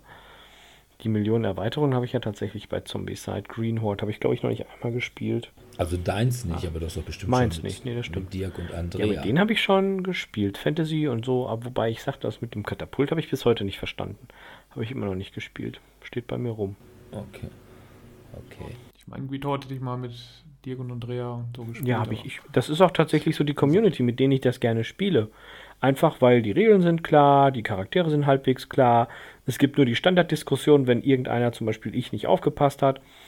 Und ansonsten läuft das auch ganz gut. Aber das sind halt so Sachen, das möchte ich auch primär nur mit denen spielen. Und nicht noch mit 15 anderen Leuten, weil das mir bei den anderen zu anstrengend ist. Da muss ich ja wieder alles von neuem erklären. Na gut. Aber komme ich mal zum nächsten. Das ist diesmal, wir gehen jetzt in, die, in der Zeit so ein bisschen weiter zurück. Jetzt sind wir mittlerweile in der Heidelberger Resterampe. Und das ist ein Spiel von Paolo Valerga, der unter anderem gar keine so schlechten Spiele gemacht hat. Unter anderem ist von dem Architect, von dem wir bestimmt auch schon mal bei kindischen Spielen oder so, nämlich das Spiel mit der aufblasbaren Keule, geredet haben. Und dann hat er noch gemacht, The Band is Even Better. Das ist ein Spiel, was ich schon seit Jahren suche, was aber irgendwie ist halt bei im italienischen Verlag Scribab erschienen und die sind, ich sag mal, schwierig. Und von dem ist auch Armata Strigoi, was jetzt vor, glaube ich, letztes oder vorletztes Jahr rausgekommen ist. Dazu komme ich gleich noch. Und zwar, das ist ein Spiel, was irgendwie so Steampunk-Hintergrund hatte. Hey, ich Steampunk. Das Problem ist folgendes. Es ist also eine Mischung aus Scotland Yard mit Verrätermechanismus. So weit, so gut. Die Ausstattung ist nicht so toll, sind zwar ein paar Miniaturen, die sind auch noch niemals schlecht. Aber es ist halt ein Spiel, über die schwedische Death- bzw. Symphonic Metal Band Therion. Der Mann ist offensichtlich Therion-Fan. Genau wie er Amata Strigoi ein Spiel über die Metalband Powerwolf ist. Ich glaube, der Mann ist auch Powerwolf-Fan. Der scheint an sich Metal-Fan zu sein, was, wie ich hoffe, bei dem Spiel The Band is Even Better sich ein wenig unterschwelliger auswirkt. Aber ey, mach niemals Spiele über deine allerliebste Lieblings-Metal-Band. Weil dann wird das Spiel nicht unbedingt gut, sondern es wird halt ein Spiel über die Band. Und wenn man selbst die Band nicht so besonders findet, also ich muss ja ehrlich Oder sagen. gar nicht kennt. Ja, ich habe da tatsächlich mal reingehört, aber ich sag mal, die frühen Sachen von denen, also Death Metal, bin ich sowieso kein Freund von. Und jetzt geht das so ein bisschen mehr Symphonic Metal, aber es ist halt eben so dieser nordische Metal, der ist eh nicht so meins, muss ich ehrlich sagen.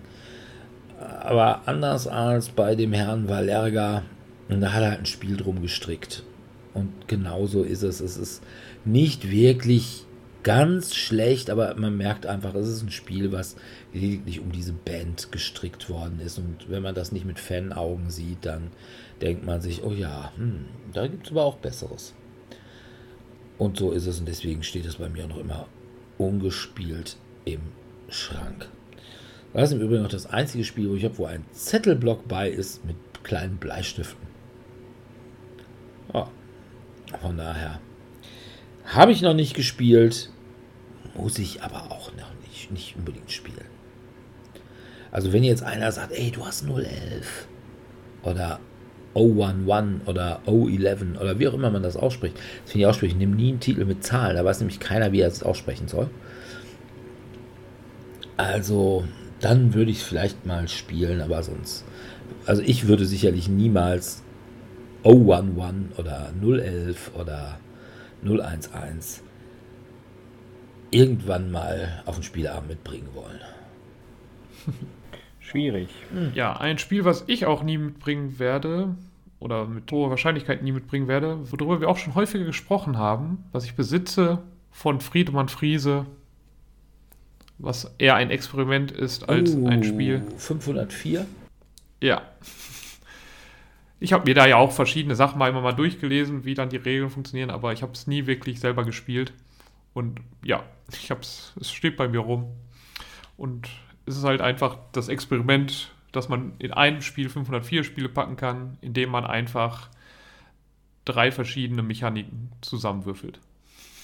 Ja, und deswegen, ja, ist mein Interesse, es mal zu spielen und dann auf irgendein mäßiges Spiel zu treffen, doch eher gering. Also wenn jemand sagt, hey, ich habe 504 gespielt und die Kombination, die ist wirklich gut, würde ich mal probieren, würde ich mitspielen, würde ich spielen dann.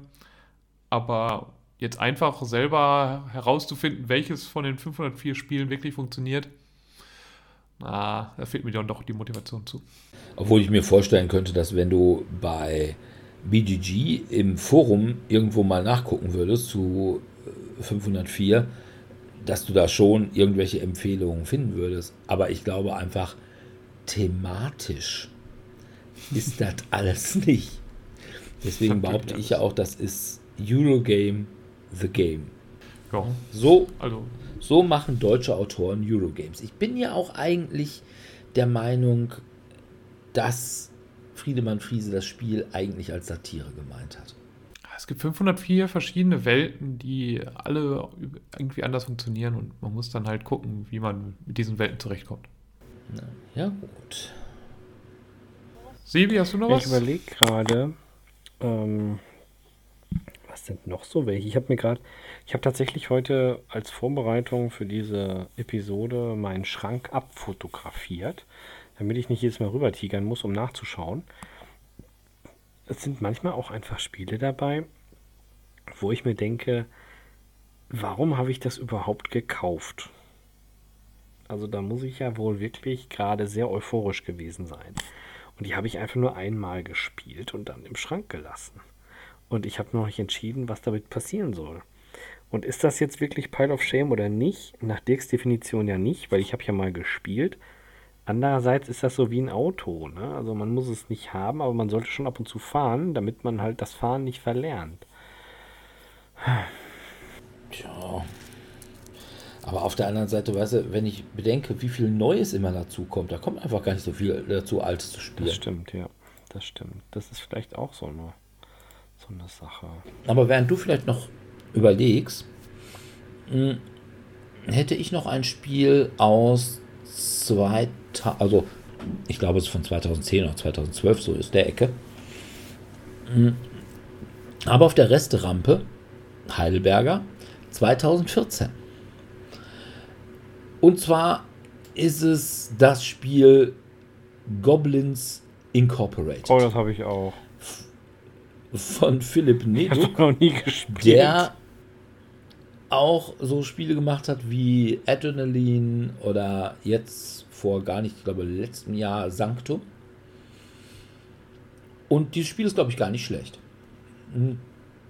Es geht darum, man muss einen riesigen, ja, so Kampfroboter bauen, also jeweils mit Mannschaften, so Goblins. Und man hat immer zwei Leute. Also entweder man spielt beide oder einer spielt den Bauer und einer spielt den Zusammenklauber, mehr oder weniger. Und äh, ja, man hat zwei Mannschaften. Die haben beide diesen Roboter bauen und wenn man den Roboter fertig hat, dann verprügeln sich die Roboter in so einer Arena.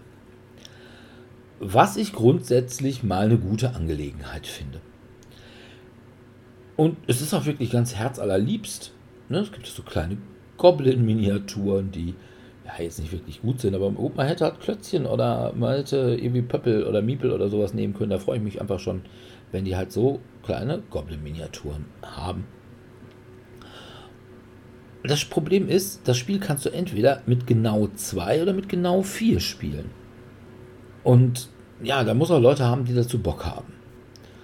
Und das ist einfach auch ein sehr eigenes Thema mit diesem, wir bauen einen Kampfroboter und prügeln uns damit nachher, wo nicht jeder Bock zu hat. Also ist schon so ein bisschen lustiger. Und ja, von daher bin ich einfach noch nie dazu gekommen, es zu spielen. Obwohl ich ja wirklich gerne so Sachen mag, wo man Plättchen zusammenlegt. Und das ist auch gar nicht unter großem Zeitdruck. Also man hat schon Zeitdruck, aber du hast nicht so dieses, wir grapschen und dann grapschen wir das nächste, wie man es bei Galaxy Trucker hat. Also von daher könnte sogar Dominik das Spiel nicht so schlecht finden. aber ja, wie gesagt, ich habe das glaube ich auch schon am Anfang mal mitgebracht. Habe es jetzt aber auch irgendwie, weil es halt schon wirklich ein bisschen alt und bin auch noch nie dazu gekommen. Ich habe zwar irgendwann mal die Regeln gelesen, aber ich müsste sie jetzt nochmal lesen und weiß nicht, ob ich dazu irgendwie so ganz großen Bock habe. Aber ja, könnte man vielleicht doch tatsächlich mal machen. Goblins Incorporated. Zumal, wenn Sebi das auch hat. Und deswegen ja. auch eigentlich ein großer Goblins Incorporated. Das ist echt witzig. Also ich habe es einmal gespielt. Das ist das totale Chaos. Es gibt ständig nur ein Angekeife. Warum hast du das und das gemacht? Ja, ich wusste ja nicht, dass du das und das machen möchtest. Ist eigentlich ganz witzig, okay. aber hm, muss halt auch passen. Ne? Ja. Dominik, was hast du denn noch? Ja, ich habe dann noch Spiele, die für dich wahrscheinlich noch vielleicht zu neu sind, dass sie auf so eine Liste passen. Also was wirklich noch vielleicht zu neu ist, wäre die Kartografin. Die habe ich auf der Spielemesse gekauft. Bin noch nicht zugekommen, es zu spielen. Ein paar Monate vorher habe ich aber das Hadal-Projekt, also von Time Stories Revolution, mal gekauft gehabt. Weil ich auch so dachte, ja, ich mochte ja Time Stories, habe ich selber habe ich Time Stories gar nicht, sondern habe es bei anderen Leuten dann ein paar Mal gespielt und dachte mal, ja, möchtest du mal vielleicht ausprobieren, wie dieses Time Stories Revolution funktioniert und kaufst dir mal eins von diesen Teilen, weil die sind jetzt dann einzeln verpackt, brauchst kein großes Hauptspiel mehr, sondern kannst jetzt einfach das so nehmen.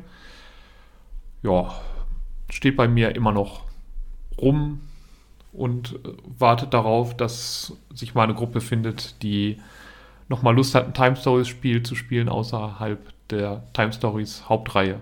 Das Problem ist halt einfach, viele Leute, die vielleicht Interesse an Time Stories haben, haben trotzdem immer noch nicht alle Haupterweiterungen von Time Stories gespielt und wollen die dann erst immer fertig spielen, bevor sie jetzt irgendwie sich dann in dieses Revolutions-Teil, also in diese neue, neue Art von Time Stories reinfuchsen wollen. Ja, ich würde das schon mal machen, aber es hat natürlich einen großen Nachteil. Ich weiß natürlich nicht, wie ich mich in diesem Spiel motivieren soll. Bob ist nicht mehr dabei. Achso, Bob ist, ja. Wenn, wenn jemand nicht mehr meckert die ganze Zeit, und mich anschreit und sagt, boah, seid ihr doof? Ne? Wie, Wie viel Kosten verursacht ihr denn? Wer soll das denn bezahlen? Das ziehe ich euch vom Gehalt ab. Ja, ne, dann, dann will ich doch überhaupt gar nicht mehr spielen. Dann sage ich doch, ja, habe ich überhaupt gar keinen Druck. Ja. Ja. Sebi, hast du noch was gefunden? Nee, ehrlich gesagt nicht. Also die meisten konnte ich in besagte Kategorien schon einordnen. Mir fällt jetzt auch ad hoc nichts mehr ein, wo ich sage, ja, das äh, ist ja wohl eindeutig da und da einzuordnen. Es ist halt einfach so, ich habe auch so viele kleine Spiele, die ich schlicht noch nie gespielt habe. Und manche. Ja, manche das nennt sich dann Pile of Shame. Ja, ja, klar. Also, ich habe jetzt gerade nochmal aufgemacht. Das sind auch solche geerbten Sachen wie Boggle. Kennt ihr Boggle? Boggle ist eine Art Kniffel mit Wörtern von einer kleinen Plastikschachtel. Das wäre jetzt eher so ein Ja, Scrabble. das geht ja auch. In ja, ist glaube ich ein Du, du, würfelst ja. aber diese, diese ja, ja. Wörter zusammen. Ja, oder was, was habe ich hier noch? Äh, Saboteur Teil 2 habe ich irgendwie irgendwann mal gekauft und nicht darauf geachtet, dass ich Saboteur Teil 1 gar nicht habe. Ist jetzt nicht so clever. Muss ich mir mal bei Gelegenheit besorgen. Oder. Äh, Aber sind die denn wirklich hm? aufbauend? Ich dachte, die wären eher Ja, unabhängig. das dachte ich auch. Die sind, glaube ich, auch Ne? unabhängig Nö, voneinander. sind nicht. Hier steht dabei, kann nicht gespielt werden ohne Teil 1. Ah, okay. Ja, ne, das stand nicht da. Und man muss natürlich auch eins sein, Sebi, du weißt, Saboteur Teil 1, du bist nicht besonders gut. Ich weiß, das sind ja auch so Sachen. Es gibt auch so Sachen, wo ich einfach schlecht bin. Oder Ubongo, zum Beispiel das Kartenspiel. Ich habe noch nie mal das normale gespielt. Warum soll ich denn das Kartenspiel davon spielen? Ich habe lauter solche kleinen Sachen. Mückenstich, einmal angespielt, mitgenommen, weil es günstig war. Ziegenkriegen, das ist lustig. Aber auch einmal angespielt, im Schrank gelegt. Diverse Blöcke von Quicks gemixt, wo ich, glaube ich, noch nicht einmal den Block benutzt habe. Aber meine Mutter hat gesagt, wenn du auf der Messe bist, bring uns das mit. Ich zack mitgebracht, meiner Mutter fünf Stück gegeben, meine Mutter glücklich. Ich habe den Rest jetzt im Schrank liegen. Ne, Das ist halt alles nicht so äh, easy peasy. Aber kleine Spiele habe ich tatsächlich auch eins. Diesmal aber nicht von der Messe, sondern es war, glaube ich, mal irgendwann im Angebot bei Pegasus, also im Laden. Und zwar war das ein Spiel, das ich gar nicht so auf dem Schirm habe. Und zwar ist es, glaube ich, der unbekannteste Love Letter Klon, den es so gibt.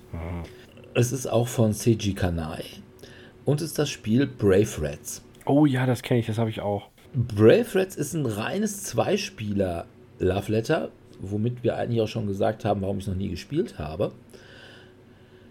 Und was niedlich ist, es geht so ein bisschen um schottische Ratten. Ja. Also so Braveheart-Ratten. Ja.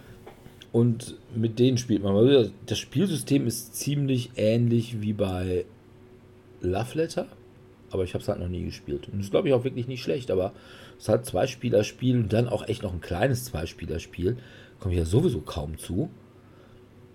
Und von da habe ich es noch nie gespielt. Aber wenn ich mal ein Zweispieler Love Letter spielen muss, wobei man natürlich auch sämtliche normalen Love Letters zu zweit spielen kann, weiß ich also auch nicht, ob ich dann unbedingt Brave Rats spielen würde, sondern dann wahrscheinlich doch eher entweder hier Infinity Gauntlet oder Lovecraft Letter. Aber wenn mein Mitspieler sagt, boah, geh mir weg mit Marvel und, oh nee, Lovecraft und Cthulhu, da habe ich überhaupt gar keinen Bock zu, dann kann ich sagen, sag mal, wie stehst du zu Braveheart? Und zu klein. Und wie stehst du zu Ratten? ja. Und dann kann ich es rausholen und voll triumphieren. Aber ich habe es halt noch nicht gespielt. Aber es soll wirklich gar nicht schlecht sein. Und es hat witzige Grafik, muss man auch sagen. Ja. Dominik, hast du noch irgendwas? Nee, ich glaube, ich bin mit meinen Kategorien durch. Ja, okay. Dann habe ich noch drei Spiele, die alle das gleiche Schicksal hatten. Es gab sie im Laden und sie waren günstig. Auf der anderen Seite muss man natürlich sagen, die Tatsache, dass es sie im Laden gab und sie günstig waren, spricht möglicherweise nicht unbedingt für die Popularität dieser Spiele. Nicht unbedingt gegen die Qualität, das will ich gar nicht sagen. Die sind teilweise auch bei BGG durchaus gut bewertet. Das eine Spiel ist My Lady und die Musketiere. Klingt schon Von- super. François Combe und Gilles Lehmann. Ich denke mal, das sind beides Franzosen.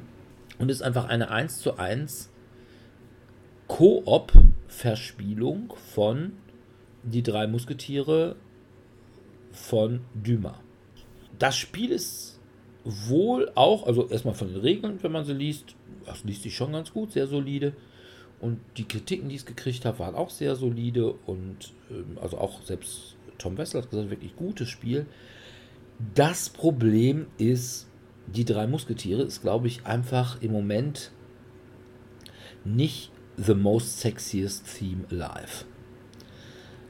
Also, ich weiß nicht, als ich Kind war, da war die drei Musketiere noch irgendwie ein großes Ding mit D'Artagnan und wie heißt Da es gab es so eine Fernsehserie, Cartoon-Serie. Ja, das gab's als auch ich noch, ja. war. An die erinnere ich mich sogar. sein. Ich kannte Mit dem also- nervigsten Titelsong überhaupt. Ja, das weiß ich wiederum nicht. Ich kenne nur einen Film mit, ich weiß ja nicht was. Und dann der Mann mit der eisernen Maske hier mit. Äh ja, das gab es auch, aber das ist ja nicht unbedingt. Das ist ja wirklich der Mann mit der eisernen Maske. Ja, ja also, aber da spielen die drei Musketiere, glaube ich, auch eine Rolle. Ja, das kann sein, dass die da mitspielen. Aber im reinen drei Musketiere, da geht es ja um dieses Perlenkollier, was du aus England holen musst, weil das irgendwie die Königin von ihrem Mann gekriegt hat. Ja, dass das nicht rauskommt. Hat das irgendwie dem Herzog von Wellington geschenkt und aber der böse Kardinal Richelieu und die noch viel bösere Madame de Winter, die wollen das irgendwie verhindern, weil die der Königin schwer ans Zeug flicken würden. Es war günstig, es hatte sogar ein paar wirklich nette Miniaturen, das kann man nicht anders sagen. Und ja, gleiches Schicksal, das zweite Spiel. Die drei Musketiere von Pascal Bernard, der unter anderem gemacht hat Conan, also mitgemacht hat Conan, oder Time of Legends, Joan of Arc, oder Catwallen, City of Thieves. Auch ein sehr nettes kooperatives Spiel. Da geht es eben darum, man muss quasi bei, bei Königs gibt es eine Party und man muss sich quasi durch den ich weiß nicht, ich glaube, es ist der Louvre, durchschlagen, wo überall die Schergen von Kardinal Richelieu und seinen Spießgesellen lauern, unter anderem auch wieder Lady de Winter.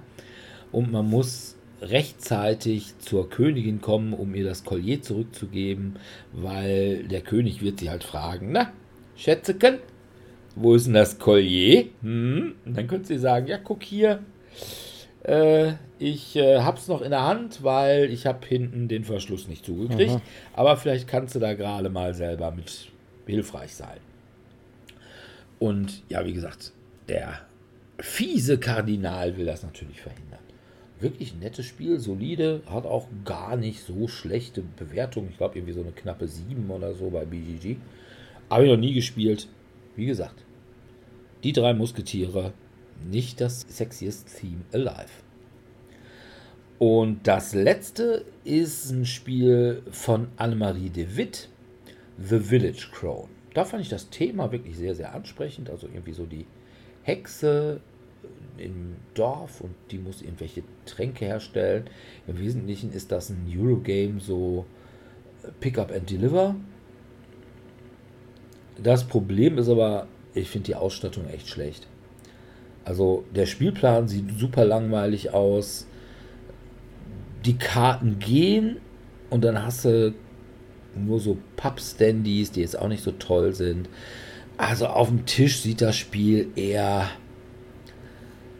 ja ein wenig deprimierend aus. Aber es war halt auch günstig. Ist auf Englisch.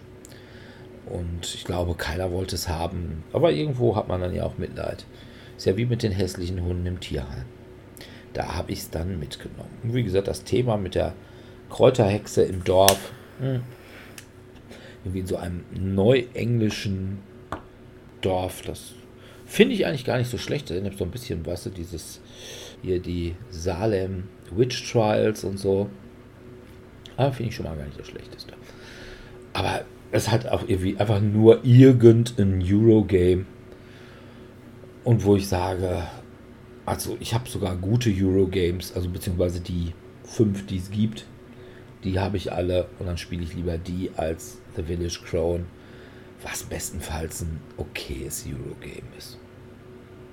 Ne? Ich würde sagen, aufgrund des Themas immer noch besser als Gartenarbeit oder ja, irgendwie exotische Reiseziele, aber halt auch nichts, wo man sagen würde, okay, da gibt es nicht tausend bessere Sachen. Ja, von daher würde ich wahrscheinlich auch eher nicht so spielen. Gut, dann sind wir, glaube ich, durch. Und wenn ihr diese Spiele mal mit uns spielen wollt, dann verlasst euch echt nicht drauf, dass wir sie mal dabei haben. Wenn ihr sie mit müsst uns, uns spielen wollt, dann müsst ihr uns vorher mal Bescheid sagen. Und ich würde sagen, bei The Village Crown würde ich sagen, pass mal auf, ich kann es euch auch einfach schenken. Und bei Heroescape würde ich sagen, dann lassen Sie mal eine Stunde vorher treffen, weil wir müssen dann erstmal noch aufbauen. Von daher, na gut. Aber dann bedanken wir uns an dieser Stelle, wie immer, bei unseren Zuhörern fürs Zuhören und hoffen, dass ihr auch in zwei Wochen wieder bei uns reinhört. Zwei Wochen ist der letzte Podcast. Ja, also quasi die Woche vor Weihnachten.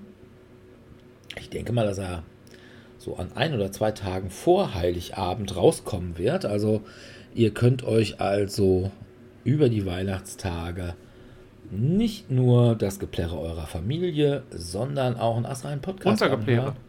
Ja, und das ist schöner. Möglicherweise werden wir noch ein Weihnachtslied singen, damit ihr euch so richtig eingrooven könnt. Als Thema werden wir natürlich, weil es auch der letzte Podcast in diesem Jahr ist, einen Rückblick auf das Jahr haben, was so rausgekommen ist und ja, was so an Ereignissen, ne? wir hatten mal wieder viele Lockdowns und sowas, da werden wir sicherlich mal ein wenig drüber sprechen. Ansonsten, wenn ihr mit uns spielen wollt, geht das wieder nur noch online gerade? Ja, ist das im Moment natürlich wieder nicht möglich, weil wegen Inzidenzgeschehen obwohl wir alle drei dieses Wochenende schön geboostert sind und deswegen Aua Arm haben. Aua, ist aua. aber trotzdem nicht schlimm, weil ich habe gar nicht viel geweint, als ich gepiekst worden das bin. Pieksen selbst war jetzt auch nicht schlimm, also, das danach. Lass das mal machen. Obwohl bei mir, muss ich sagen, war sehr enttäuscht, weil ich habe am letzten Mittwoch online spielen vom Martin gehört, dass es in Iserlohn Piratenpflaster gibt und ich habe nur so ein doofes, ja, so ein Fixiermullpflaster gekriegt. Kein Piratenpflaster. Ich hätte auch genommen Minions oder Star Wars, aber nein. Fixiermull. Naja. Man nimmt, was man kriegen kann. Aber es gibt natürlich mittlerweile dann eben als Ersatz mittwochs online. Wir treffen uns in der Regel so gegen 19 Uhr im Discord von Tellurien. Wenn ihr nicht wisst, wie ihr da reinkommen könnt oder sollt, dann ruft einfach bei Tellurien an oder guckt auf die Webseite. Vielleicht steht da irgendwie, wie man das macht. Und dann könnt ihr mit uns spielen. Ihr solltet aber möglicherweise einen Tabletop-Simulator haben, weil in der Regel spielen wir auf Tabletop-Simulator. Oder ja, direkt online irgendwas, weiß ich nicht, so Codenames oder sowas.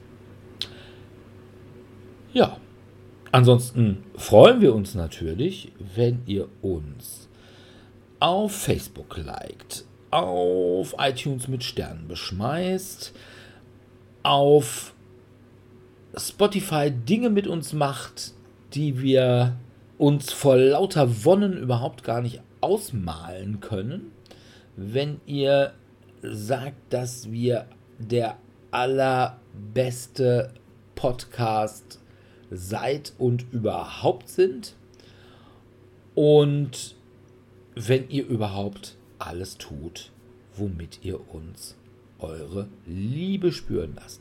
Ihr könnt uns gerne natürlich auch Fragen schicken, entweder direkt über unsere Webseite oder ihr könnt uns auch mailen oder bei Facebook auf unserer Seite hinterlassen. Das wäre mal ganz schön. Dann können wir mal wieder eine Fragefolge machen. Ihr könnt auch Wünsche äußern, was wir dringend mal als Thema machen sollten. Immerhin machen wir das Ganze ja für euch und nicht nur für uns. Und in diesem Sinne freuen wir uns, wenn wir euch auch in zwei Wochen wieder bespaßen können. Und bis dahin verbleiben wir mit einem freundlichen Tschüss. Tschüss. Ciao, ciao.